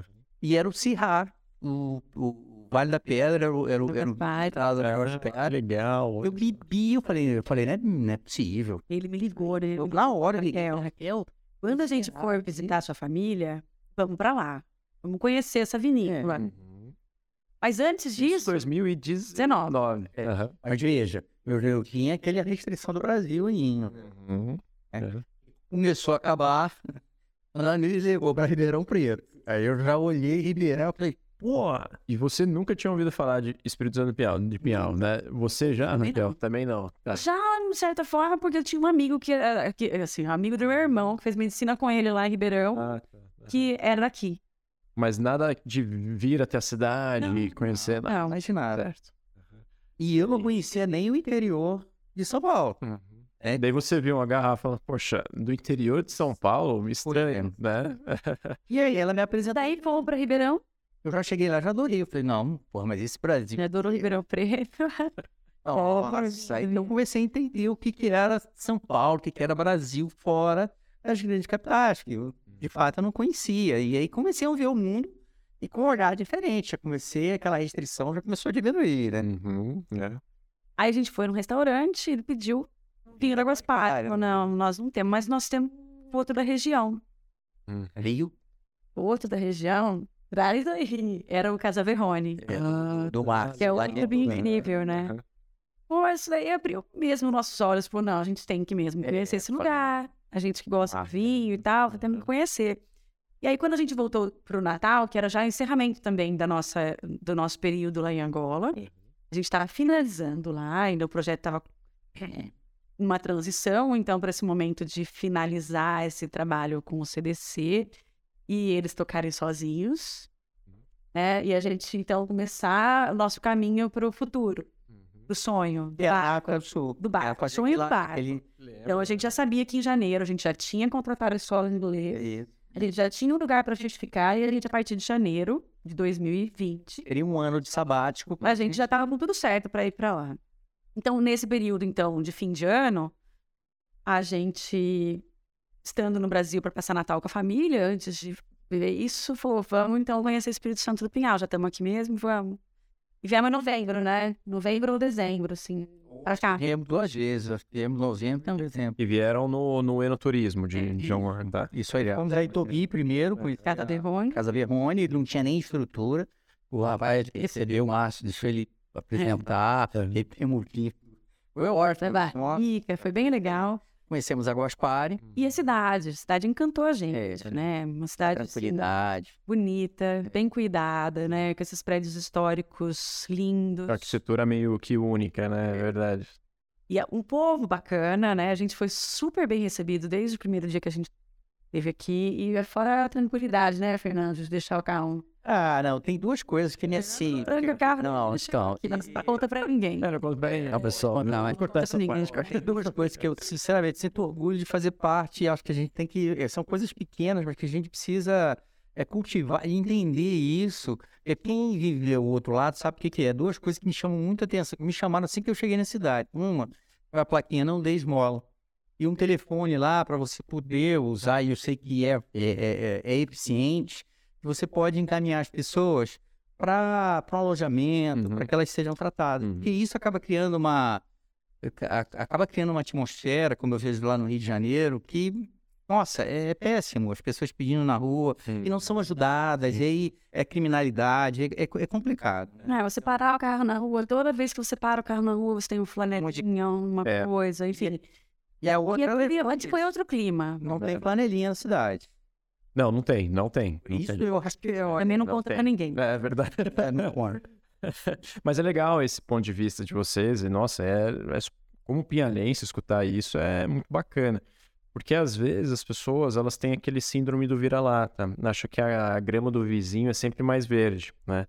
Mas é, eu, eu já penso ao contrário aqui na minha cidade. Gosto muito dela, defendo muito ela. Eu sou um eterno bairrista, eu costumo falar aqui, né? Então, mesmo que eu tenha morado muito tempo fora, eu olho para Pinhal e falo, putz, é uma baita de uma cidade lá mesmo. E é bacana ver gente de fora, né, falando a mesma coisa. né? Então, para os pinhalenses aí que têm o síndrome do vira-lata, a grama do vizinho não é mais verde, tá, pessoal? Fiquem ligados aí. E é inclusive interessante vocês falarem sobre o, a, a ação de acolhimento aqui também, né? Então, bacana que vocês se sentiram abraçados pela cidade. Nossa, a gente, desde, desde o começo mesmo. Eu acho que são muitas vantagens assim, que a gente viu na cidade, né? A gente se encantou. E daí? E outra coisa, né? Tá do lado de São Paulo, do lado de Campinas, uma estrada estrada ótima. maravilhosa. Você fala, pô, Parece que tá na Europa, né? eu tô no interior, né? Tem uma qualidade de vida diferenciada. E ao mesmo tempo, se eu precisar de. Eu quero ter uma experiência, né, diferente, eu quero ir para São Paulo. Tô ali, do lado, tô do lado de. E vamos pegar esse momento da vida de vocês, porque o, o que me chamou a atenção é, cara, vocês já tinham basicamente um projeto pronto. Foi que o Fernando e você falou, falou era só entrar no, no, no cata- catamarã, né? Catamarã. Catamarã. Era só entrar, porque já tinha a escola de inglês contratada, o projeto já desenhado, né? A gente já tava com uma expertise bem bacana com gastronomia, os vinhos, tudo mais. né? Então, eles vieram para a cidade em 2020, fizeram essas visitas, é, provaram os vinhos E fomos embora. e foram embora. Pô, cara, Vamos fazer o que a gente tinha planejado. Ah, vocês foram? Vamos pra Tá, beleza. do Sul. E daí Aí veio o Covid. Ah, tá. Começamos, o Dami veio o Covid. Porque a minha pergunta era, qual foi o motivo, né? Ah, vamos falar, o incentivo para vocês terem uma rota e falar, 1360 ali, vamos me dar o Covid. A gente, a gente chegou na África do Sul em, em mar, em janeiro. Janeiro. Tocamos normal o projeto que a gente tinha na cabeça. Quando chegou em março, quando chegou em março, é, final de março, veio a, questão do, do, do Covid. A gente, Teve achou, lockdown, fechou tudo. a gente achou que era Passagem. duas semanas. Falou, não, duas semanas, vamos lá, vamos voltar. E, e dia 4, dia, Dia 2, seis. abril, por aí, dia 6. Início de abril, a gente voltou um avião do governo, porque a gente tinha É. perdido todas as Tudo fechou, lockdown, não É. podia mais sair. fechado, não podia A sair gente de não estranho. E a gente preso veio de casa. repatriado. A gente veio. E bem com essa perspectiva de que vamos voltar. né? Vai passar, vamos voltar. Então, a ideia era essa. No entanto. Não, aí fomos para Ribeirão, ficamos alojados. E aí, e aí começamos a tentar reestruturar. Falar assim, tá bom, vamos voltar, mas e se não voltar, né? O que, que nós vamos fazer? É, a primeira semana você pensa, aquela, vai aquele ponto de interrogação, né? O que, que vai ser esse cara, né? Ah, esse foi o primeiro mês. No primeiro, depois do primeiro mês, a gente falou assim, É. não vai acabar. Não vai acabar. Então não vai acabar, vamos repensar a nossa vida. O que, que nós vamos E fazer? aí nós mudamos da água pro vinho. Olha, uma da água do mar. Saímos do mar. É uma ação muito corajosa, né? Porque tinha pensado planejamento, né? Ô, Álvaro, se agora que nós vamos começar a falar de técnico, É, que na realidade o que mudou? Só a água pro vinho. pro vinho. Pro vinho. É verdade, agora, Porque agora tô a assistindo. ideia é a mesma. A ideia é receber pessoas. Então, nós agora estamos falar um pouquinho de terra de curi. Opa, né, da Brasa. Eu até gostaria de entender a criação, né, do, do, do projeto de Curi. Falou, poxa, não vamos mais ter o catamarã, catamarã. Então, vamos fazer o quê? Ah, vamos pra onde? Vamos pra Pinhal. É. Enoturismo. Pinhal não saía da nossa cabeça desde que a gente veio pra cá. Pelo turismo com gastronomia. É, Legal. É verdade. encantou mesmo a gente e ficou na cabeça. Pinhal é uma opção pra gente. Isso já, já- desde a gente veio aqui, a Pinhal ficou como uma alternativa. Ai, que interessante. Então, no caso, estando aqui, vamos pra alternativa. Uhum. E que, na verdade, é só transformar mesmo o sonho da, do que a gente previa para água para cá. Então, a ideia nossa, a gente era buscar um lugar que gente- bonito, que tivesse uma vista bacana, né, com água, com natureza, para a gente, no futuro, ter nosso vinhedo, que é uma coisa que parecia tão distante, sabe? Quando você vai nas... A gente viajou bastante para os lugares que, de vinho, né? Portugal, Uruguai, África do Sul. Você olhava aqueles vinhedos, né? As vinícolas falava assim, nossa, é um sonho, né? Que lindo. História, você- né? História de como foi construído, centenária. Falava, pô, isso nunca vai. É, isso É verdade. não, existe essa possibilidade. E a hora que você vem para cá e se depara com uma realidade acontecendo, você fala, não, isso é possível. Uhum. Será possível? É, não, gente, assim, uma, uma coisa que parecia tão distante de acontecer, se você, imagina você produzir seu vinho, né? E aí a gente falou, não, então, vamos procurar um lugar que a gente possa ter um espaço para a gente, no futuro, ter nosso, Nosso vinhedo. nosso vinhedo, que a gente possa receber as pessoas, então, fazer uns chalezinhos, e que eu possa cozinhar. Para essas pessoas receber, né? Tra- Trazer aquelas experiências, né? Que interessante. Compartilhar as experiências. Me fala uma coisa, antes- desculpa interromper também, é, Fernando e Raquel, o, o nome, né, Terra de Curi, é, da onde que veio, né, e se é, explicar um pouquinho, né, da originação do nome, se já estava na cabeça de vocês quando vocês compraram a propriedade, vieram para Pinhal, né, como que funcionou esse processo? Então, Mauro, a gente, a gente- primeiro que a gente sempre teve essa, essa concepção do projeto, né? Então é um projeto. A gente vê como um projeto. Talvez não significa que vai acabar a Pinhal, mas né, possivelmente vai, vai sair de uma fase para outra. Mas a nossa visão é a visão de projeto. Então, quando viemos para cá, a gente começou a tentar entender por que, que Pinhal, e estudar também por que que Pinhal chama Pinhal, né? E, e- e- e em um desses, dessas in- incursões aí, a gente descobriu que o espírito do Pinhal se referia aos pinheiros paranaenses, né? Que era, Era araucária. Então, isso, por isso o nome da cidade, né? E a gente estava naquela fase da paixão mesmo, né? De ser bem acolhido, bem recebido, e a gente quis fazer uma, uma analogia à cidade. Então, o Espírito Santo É Pinhal, uma homenagem. Vamos descobrir, pegando o- aspecto da Raquel ter trabalhado A história indígena, né? dos índios, e aqui parece que o tronco linguístico é tupi-guarani, não é, Raquel? Tem um... É, tem uma possibilidade de TG também. Mas em Tupi-Guarani, assim, na verdade, essa região de São Paulo é bastante Tupi-Guarani, né? Então, como também é mais- é mais fácil de você pegar uma palavra e traduzir para o tupi, porque eu acho que o dicionário deles é né, bem, bem gigante, a gente pegou a palavra araucária e transformou em tupi-guarani, que é curi. Então, ficou terra de curi, como se fosse uma ligação que a gente quis dar de Espírito Santo do Pinhal falado pelos ancestrais, né, pelos caras que eram da glória. Né? Então, se não fosse Espírito Santo do Pinhal, seria uma terra de curi, né? Nossa, interessante. Inclusive, eu tô vendo no, no uniforme aqui de vocês, no, no, no boné também, né? Tem a araucária Aí, ali, né? A gente É, colocou isso lá, no logo, né? né?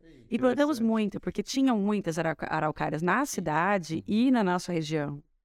Tem uma foto que o Jairo, nosso vizinho, Da Bartô, é. E, e, e tinham muitas, hoje tem, são muito Tá. poucas. Lá mesmo, na nossa região, não tem nenhuma.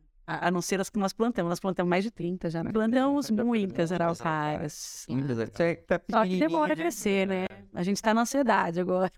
A gente está plantando para a vida, né? Pra, a gente está plantando. É, E fica muito bonito mesmo, ali da, da, É. da minha casa mesmo. Eu consigo. Eu, eu moro num bairro, né, que dá de frente ali pra, pra Guaspari, né? E daí ela tem algumas araucárias também, araucárias, né, atrás de um vinhedo deles, né? Nessa- é uma coisa muito bonita, porque fica alto. lindas, são majestosas, assim, né? né? Uma coisa bem bacana mesmo, fica bem bonito. Segura a ansiedade, mas vai chegar lá. É, ficar então, não, a gente tá, tá aprendendo a lidar com o tempo da natureza, é diferente de- do nosso, né? A gente quer as coisas para amanhã e a natureza tem outro tempo. Mas, né? Álvaro, uma coisa marcou muito a nossa chegada, né? Quando nós chegamos, na realidade, nós compramos o sítio, né? Vamos chamar assim, para ser o barco. Então ele só faria o papel do bar. Os outros elementos, que era o vinho, a gastronomia, Você ia ter um restaurantezinho.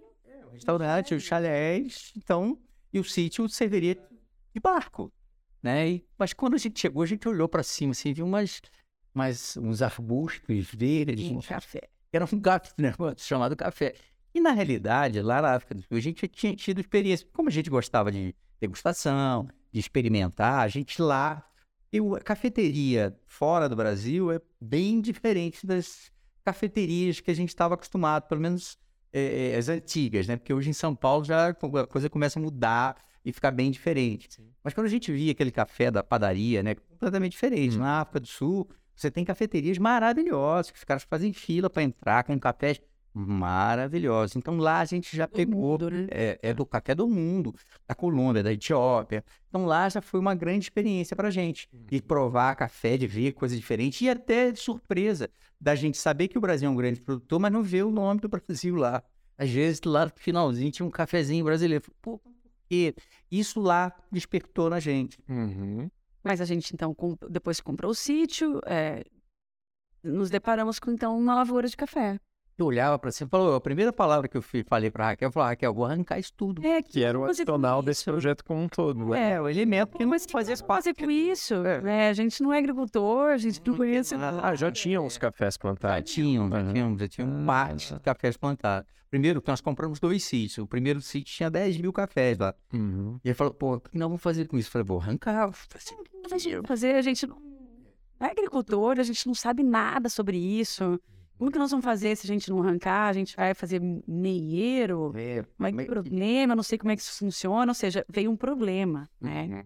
O café era um problema. Até Tinha de ver. chegar, até chegar o mês de setembro e o café trazer e nos prestigiar com uma florada no café.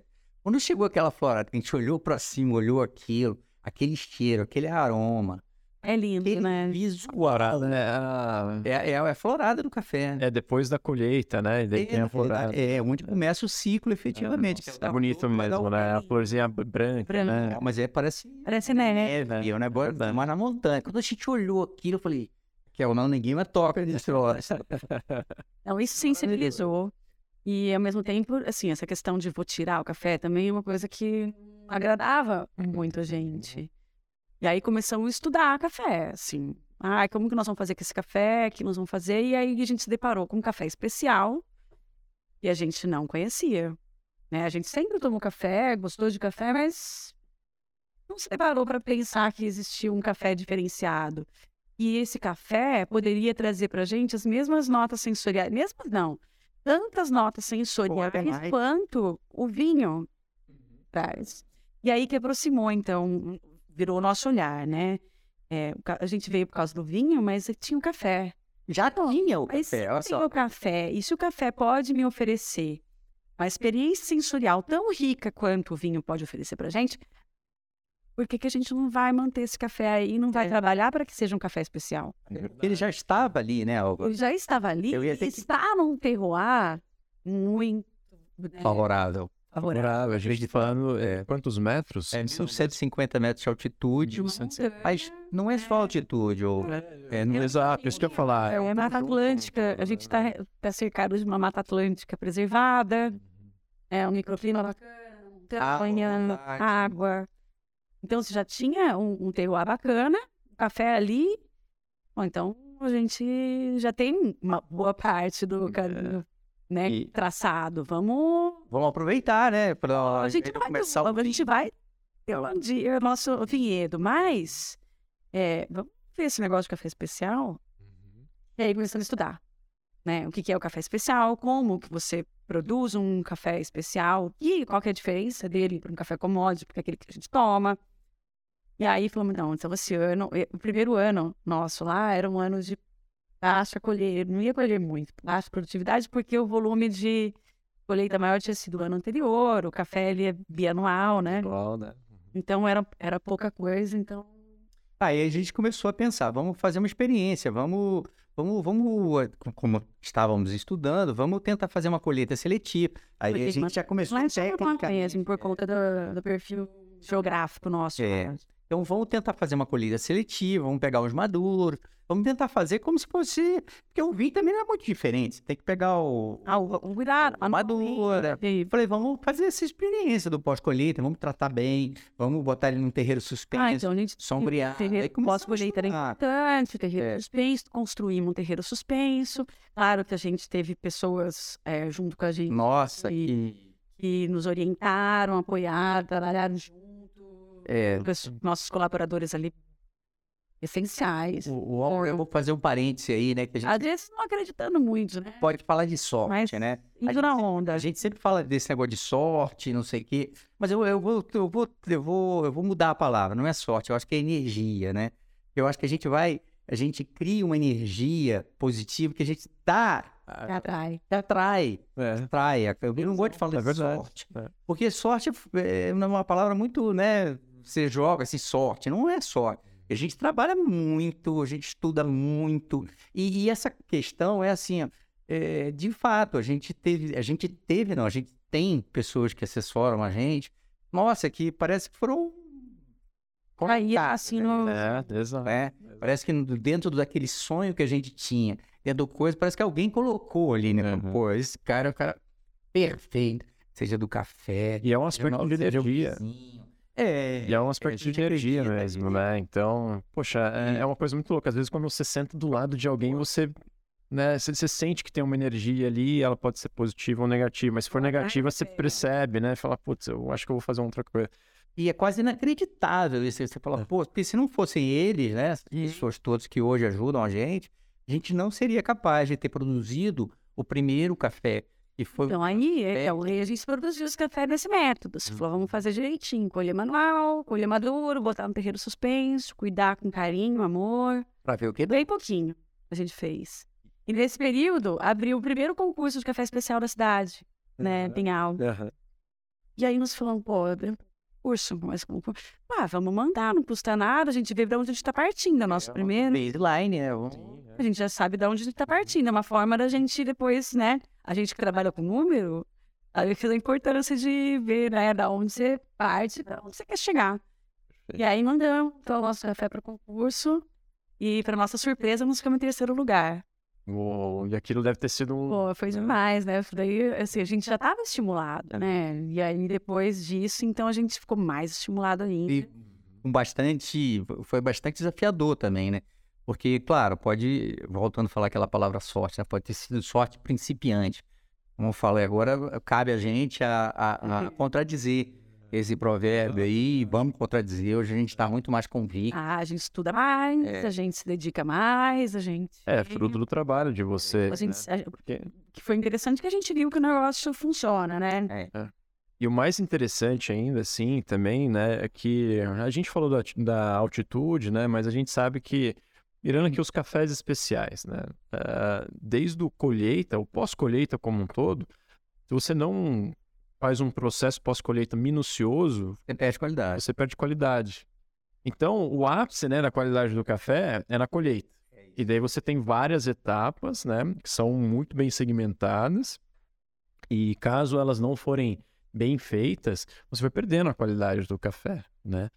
E daí acho que você, vocês fizeram com um, um carinho tão bacana que é, foi fruto do trabalho de vocês, esse terceiro lugar. Só, é, eu tô um pouco curioso aqui, esse concurso foi um concurso da região, eles chamam de região de Pinhal, né? Se eu não me engano, né? E Pinhal tem essa a indicação de procedência, né? A gente está no mapa dos produtores dos É um origens. É impressionante. Assim como Pinhal. tem denominação de origem, né? Essa vinho de denom- DOC, né? Denominação de origem. Uhum. Tem o indicação de procedência, que é um caminho antes, né? Do indicação de procedência, você se torna uma denominação de origem. Então, e quer dizer que tem um terroir propício, tem um terroir diferenciado para o café. Então, o final já tem essa, é- é- esse selo de indicação de É uma, foi uma mensagem para todos que estão aqui gigante. Né? A gente usa até pouco, a gente precisa usar mais, a gente tem que usar sempre. Porque é uma- lá, é uma, porque é uma é conquista, porque não é do nada. Foram pessoas que lutaram para mostrar que o terroir é diferenciado. né, E vai fazer a gente nesse mapa. Porque quem compra café, quem entende o que é café especial, valoriza esse tipo de atributo. Sim. É um atributo É. muito, porque é uma, na realidade é uma qualificação, É uma é uma qualificação. certificação. Então a gente precisa, Eu a gente precisa cada dia usar mais isso e valorizar. Sim, né? sim. E para o pequeno produtor é ótimo, né? Porque é um produto de valor agregado também, né? Ele coloca toda a sua expertise, né? Cada café vai ter a sua autenticidade, né? Mas para o consumidor, né? Ele precisa se sentir motivado, né? A eh, fomentar, vamos falar assim, o pequeno produtor que produz também muito bons cafés, né? Eu fiquei curioso aqui, né? Você falou da experiência sensorial.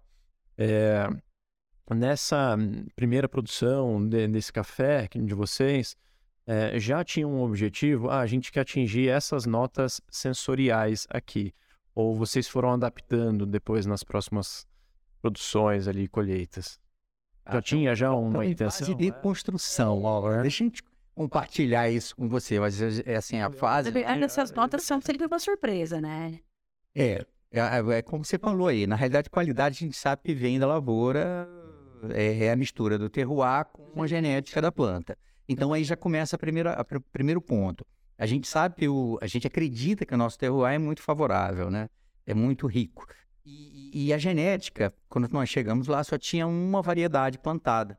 Um Coisa que a gente nem sabia que existia. É, que é igual o vinho, né? Cabernet Sauvignon. É, a gente foi descobrir que o café também, assim como o vinho, né? Ele Vem dos varietais. varietal. A gente não, É. não tinha essa ideia. A gente descobriu que o nosso era mundo novo. Mundo novo. Só tinha um mundo novo. Mas que existiam outras variedades e que cada uma delas com sua característica sensorial. dependendo da combinação com o terroir, ele pode dar notas sensoriais diferentes.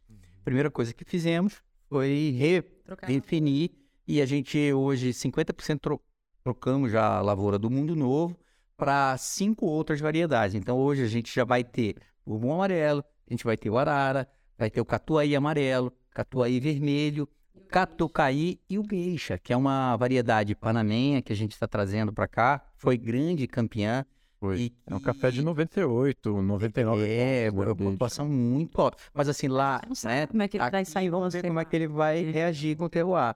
Mas assim, é- o que a gente quer, Álvaro, é a experiência. É isso. Né? Eu acho que é um pouco da experiência.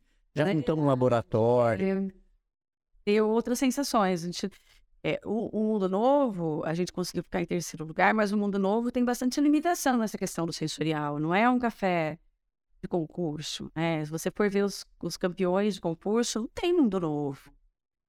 Então a gente conseguiu ficar na boa classificação para o mundo novo, mas nosso foco então é trazer o- outras variedades para que a gente tenha possibilidades diferentes de atingir outras notas. Ah, eu Então tenho... foi essa a nossa busca. Aham. Não especificamente queremos essas notas específicas, mas queremos ter possibilidades de agregar Experiências sensoriais. experiências, né? Que legal. Eu tenho certeza que ou- naturalmente outras premiações aí vão vir, né?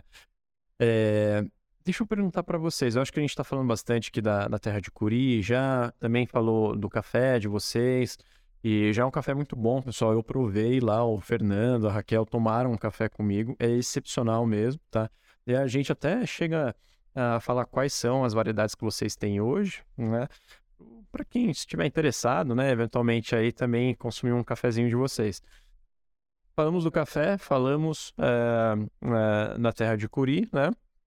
Eu queria entender um pouquinho quais as outras experiências, né, que vocês gostariam de agregar no projeto como um todo, né?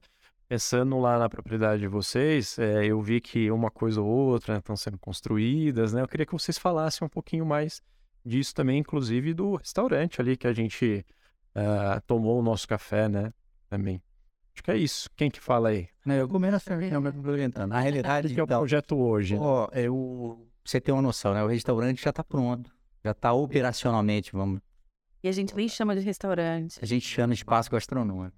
Espaço gastronômico, é verdade. É, mas, mas porque por causa do modelo que a gente É, a gente, a gente quer sair um pouco desse modelo comercial. A gente não quer um restaurante de porta aberta e que a gente vai imaginar que alguém vai bater lá de repente e vai entrar, né? Então, eu acho que, é, primeiro, a- a- o espaço gastronômico ele vai ter dois focos iniciais. Um é dar suporte para os chalés, que esse ano eles vão estar prontos, né? quer. Você vai fazer um turismo rural, vai receber pessoas lá pra, na, na área rural, né? Que de certa forma é, fica distante da cidade, tem dificuldade de acesso, de especialmente à noite. E a gente vai ter os chalés lá. A gente quer que as pessoas tenham essa possibilidade de fazerem as refeições ali, ter um jantar bacana num lugar bonito, né, aconchegante. Então, as pessoas que estiverem hospedadas lá, que tenham essa... Essa oportunidade é. de, de ter... Gosto do nome, é verdade. Encaixa com, que você, com é. o propósito de vocês, né? É, a gente não está falando de restaurante. A gente está falando de uma experiência gastronômica é, mesmo, né? É isso aí. Legal, é faz sentido. Vai, é, é isso que a gente vai buscar. Um desses focos que eu lhe disse é o Filé, que é estamos ó. O segundo foco vai ser, é, como a gente vai ter experiência, eu vou falar do mel também, para o mel se enquadrar aí. Mas antes de falar com o só para resumir a questão do espaço gastronômico, os nossos é, é, passeios, ou a gente vai receber pessoas lá para fazer com foco, não na hospedagem, mas com foco em estar tá tendo a experiência com café e com mel. E aí, é, nossa, nossas experiências sempre vão estar tá, é, focadas no sensorial e na degustação e na harmonização. E aí a estrutura do espaço gastronômico vai ser essencial para que a pessoa possa chegar lá não só experimentar vários tipos de cafés, mas vários tipos de cafés com vários né, alimentos diferentes, harmonizando com, com outras comidinhas, com comidinhas. Então, além do café, então a gente também é produtor de mel, então a ideia é também fazer essa experiência com o mel, então provar meles diferentes, mel, hidromel, né, harmonizando isso também com, com outras comidinhas. Então usar esse espaço para essa experiência. Cara, eu tô pensando aqui, né, enquanto vocês falam, é uma coisa muito doida o que é a vida, porque é, a gente começou o nosso bate-papo falando que a Raquel gostaria de fazer a nutrição, né, e daí houve seu amor já pela gastronomia desde muito nova, né, e daí a gente tá falando de um projeto atual de vocês que passaram décadas e tá conectando toda a trajetória de cada um aqui, né, então é bacana porque é, eu acho que o espaço gastronômico, né, a experiência como um todo da terra de Curi, né, é, é, a carinha de vocês, né? Então é um resultado de várias experiências ali somadas e que vocês querem transcender isso para as pessoas que vão lá, né? É, falamos então do espaço gastronômico, dos chalés que vão vir ainda esse ano, certo? É, tem também um café e o hidromel, ou mel, mel. né? Mel e hidromel. Na realidade, o, o, o, hidromel é um, é um produto do mel. Ah. E a apicultura, vamos falar de apicultura, né? Porque quando nós chegamos lá, primeiro que já a gente sempre gostou dessa coisa da interação com a natureza, né? E quando a gente falava de abelha, a gente sempre lia aqui ali a importância da abelha. E, e aí as nossas características, ó, nosso terreno, lá nosso sítio, são 32 hectares, né? O pessoal aqui acha 32 hectares não é nada, né? Eu, a gente quando comprou, falou, nossa, meu Deus, o que eu vou fazer com 32 hectares? Nós somos da cidade. Só que sim, os nossos 32 hectares têm uma característica interessante, porque dos 32, 22 é mata. Então, é a mata é, preservada, né? É mata preservada. Então, assim, ó, tem 32 menos 22, sobra 10, sendo que 8 é de café. Na realidade, não, o resto é não tem muita coisa. Se eu não me engano, a maioria eles, é 40%, alguma coisa assim que a. Reserva legal, não, 20%. 20%. Mas então, o nosso, nós temos 70%. Ah, olha só que legal, que bacana. Mas por isso, isso explica um pouco da água também, a uhum. fartura da água.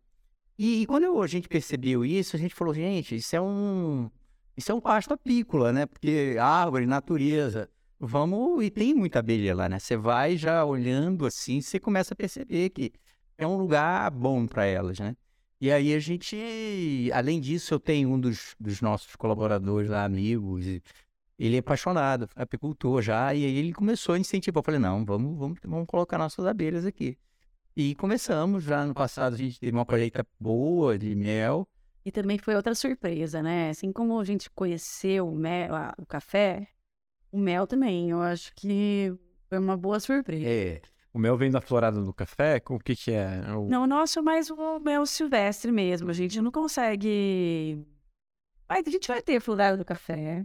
Mas é difícil, né? Ser, Porque a ela anda... Que ela, eu acho que ela tem uma prevalência. Então, na época é. do café, com certeza, a, a, o mel vai, vai, ter um, vai ter muito de café, hum, né? Legal. Mas como a gente está ali cercado de Mata Atlântica, não vai falar que ela tá em, que é o mel de né, de É, café, porque ela vai Silvestre mesmo. É, Ela ela, vai pra- ela tem oportunidade. Mas a primeira vez também a gente provou o nosso mel, vou Ah. falar assim, eu... Foi de capixingui. Foi uma, uma árvore nativa. surpresa, que eles- Nossa, né, que diferente. Uau. aham. É, mel fresco, mel que a gente tem certeza que é um mel puro, né? Hum. Eu fiquei bem surpresa também com... Tem mais do que isso. olha, mais, mais do que isso. Aí a gente começou a estudar, Álvaro, ó, como é, que, é- como é que são as coisas. E a gente começou a entender, porque na realidade nós estamos falando de mel de abelha apis, que na realidade é um cruzamento de africana com europeia. É. Que são as abelhas produtivas comercialmente hoje aqui no Brasil, basicamente. Aí a gente, a gente começou a entender também como é que é o processo das nossas abelhas, as abelhas nativas. As abelhinhas, que são as abelhas não, são as abelhas brasileiras. É mais conhecida é a jataí. É, né? é, já saí. A gente tem uma par delas lá, já, quando sai, já tá aí. E, mas o mais curioso de tudo, que enriquece tudo isso que a gente está falando, é que os meles dessas abelhas são sensacionais. Eles são muito diferentes do mel que a gente costuma consumir, né? O mel da apis. Eles, em geral, são mais fluidos, eles São mais ácidos. O mel da Wanda Saia parece que é um abacaxi. O Cara, é um negócio impressionante que a gente não sabe. A gente não teve oportunidade de experimentar e de, e de provar. E a gente quer dar oportunidade para as pessoas que É. lá também experimentarem isso. A gente não fala que a gente valoriza o sensorial. Então se a gente trabalha no mel, vem provar mel diferente, né? Vem ver o- o- outros tipos de mel. Mel vontade igual. Nossa, vai lá, você vai, Mel- você vai se é isso. Café eu já sei que é bom já. O mel eu preciso provar, então. Já deu água na boca aqui já. É demais. A experiência é bem é- interessante. Você vai falar, cara, não é possível. O, o mel da Amanda Sai é um negócio. Você vai provar, você fala, nossa, que coisa exótica. É um negócio muito exótico. E são as nossas abelhas. Claro que comercialmente ela é muito difícil de. Ela produz em pequena quantidade. Muito, pequeno, muito pouco, por isso o custo também Eles são mel caros. não é tão acessível. Mas hoje está sendo super usado na gastronomia por, por ser exótico mesmo, por ser diferente. E é bacana que eu imagino que os ingredientes vêm da própria. da- da- da- do próprio terroir de Com vocês. certeza. Por isso é. que cada Então, tem, mel de terroir, assim mesmo. Cada mel, apesar de ser mel, cada um vai trazer um sensorial diferente, assim como o café. Então, por exemplo, poxa, eu vou lá no espaço de vocês e quero ter uma experiência gastronômica. Né? Hoje eu já consigo, mesmo sem as pousadas eh, eh, finalizadas, eu já, já consigo ir lá no espaço gastronômico. Ainda Não? não. Ainda não? Tá. Ainda não, mas ainda Não, não, verdade ia ser março. A gente tinha previsto a gente começar essa experiência. A gente fez parte num projeto da prefeitura que eu acho bem legal a gente falar, que era que é- foi financiado pelo governo federal, que chama Muito bom Experiências do Brasil Rural. Muito interessante, assim, a gente foi construindo essa nossa experiência, né, sendo que a gente nossa experiência com o turismo é de vivenciar e não de oferecer, né? É claro que quanto mais experiência vivenciando coisas, mais bagagem você tem para você sabe o que você quer fe- oferecer. Mas a gente teve um- uma formação muito bacana desse projeto, que eu acho que vale a pena ressaltar. E a gente faz parte hoje da- do roteiro do Café e do Vinho, né, que tem na cidade. Então, a- somos uma dessas, des- dessas instituições que fazem parte. E vão oferecer Experiências. experiências. Ah, legal. Então, nós, só que, no entanto, a gente ainda está em, tava em formação. Uhum. A gente foi validado dentro do projeto, a gente faz parte em informação. Nossa previsão era de abrir agora em março. Por que não antes? Porque o período de chuva nessa área rural é bastante complicado, né? Receber pessoas, ainda mais no Cada, né? começo. Então, a gente optou por começar a se- oferecer experiência turística a partir de março, quando começa a diminuir as chuvas. No entanto, esse ano está um pouco atípico, né? Porque ainda está chovendo bastante. Então, a gente retardou um pouquinho, mas em abril a gente vai estar funcionando, vai estar recebendo pessoas para todo Com reserva. isso. Mas para toda essa experiência, seja com mel ou seja com café. Legal. Então, vamos pegar aqui. Poxa, eu preciso reservar, né? Isso é importante. É é uma experiência gastronômica, daí a gente vai no espaço de vocês. E daí, poxa, o mel que vai ter lá harmonizando com a gastronomia, né, como um todo, também será de vocês. O cafezinho será de vocês. Bem bacana, né? Eu acho que é, é, traduz o que vocês estão querendo trazer, que é aquela experiência completa com os produtos, né, ingredientes, tudo fornecido ali pela terra de vocês, pela terra de Curi, né? O Álvaro, mas enfim, Álvaro, a gente tem que esperar para a gente decidir fazer o vinhedo. Pô, mas é muito. A gente não ensaio. A gente falou assim: não, mas a gente tem que beber alguma coisa, Álvaro. É como a gente tem que beber alguma coisa, a gente falou. Aí a gente começou a ver que tinha uma bebida que, faz, que se encaixava com o que a gente já produz, que é o mel. E o hidromel, na realidade, nada mais é do que um vinho do mel. Olha, é um fermentado de mel. Fermentado, levedura. Olha só. É como se fosse Tipo mel e levedura. E fermenta. E aí começou Eu desconhecia, nunca tomei um hidromel. Eu pensei que ele tinha inclusive a viscosidade, né? a do, do, do mel mesmo, né? Mas a gente tá falando como se fosse. Ele remete muito mais a um licor do que propriamente a um vinho. É um Ah, vinho tá. diferenciado. Uhum. Um vinho de colheita tardia, alguma coisa assim. Ele, ele não, não tem a mesma formação, ele não Uhum. tem a mesma estrutura que o, que o vinho tinto, o vinho da uva. Mas é, mas é, ele remete mais para um licor. Mas tem a graduação alcoólica muito parecida. E, e para quem, quem tem a pegada aí de até vinhos mais suaves, assim, adoram. Olha só. É, adoram. E daí veio-se. E aí fizemos uma parceria com, uma- com um pessoal que é, é como se fosse o, no vinho quem vai produzir o pós-colheita do vinho. Então é o nosso mel, a gente leva, ele, ele tem as receitas e a gente a gente produzia junto, rotulava e temos já nosso nosso hidromel lá. E vai ser um dos elementos que vai servir para harmonização e, e degustação lá na Terra de Curi. Temos esses produtos prontos, então. Já, né? né? Até o mel. Mel hidromel. e o hidromel. Que legal, O gente. hidromel tem uma saída impressionante, assim, até surpreendeu gente.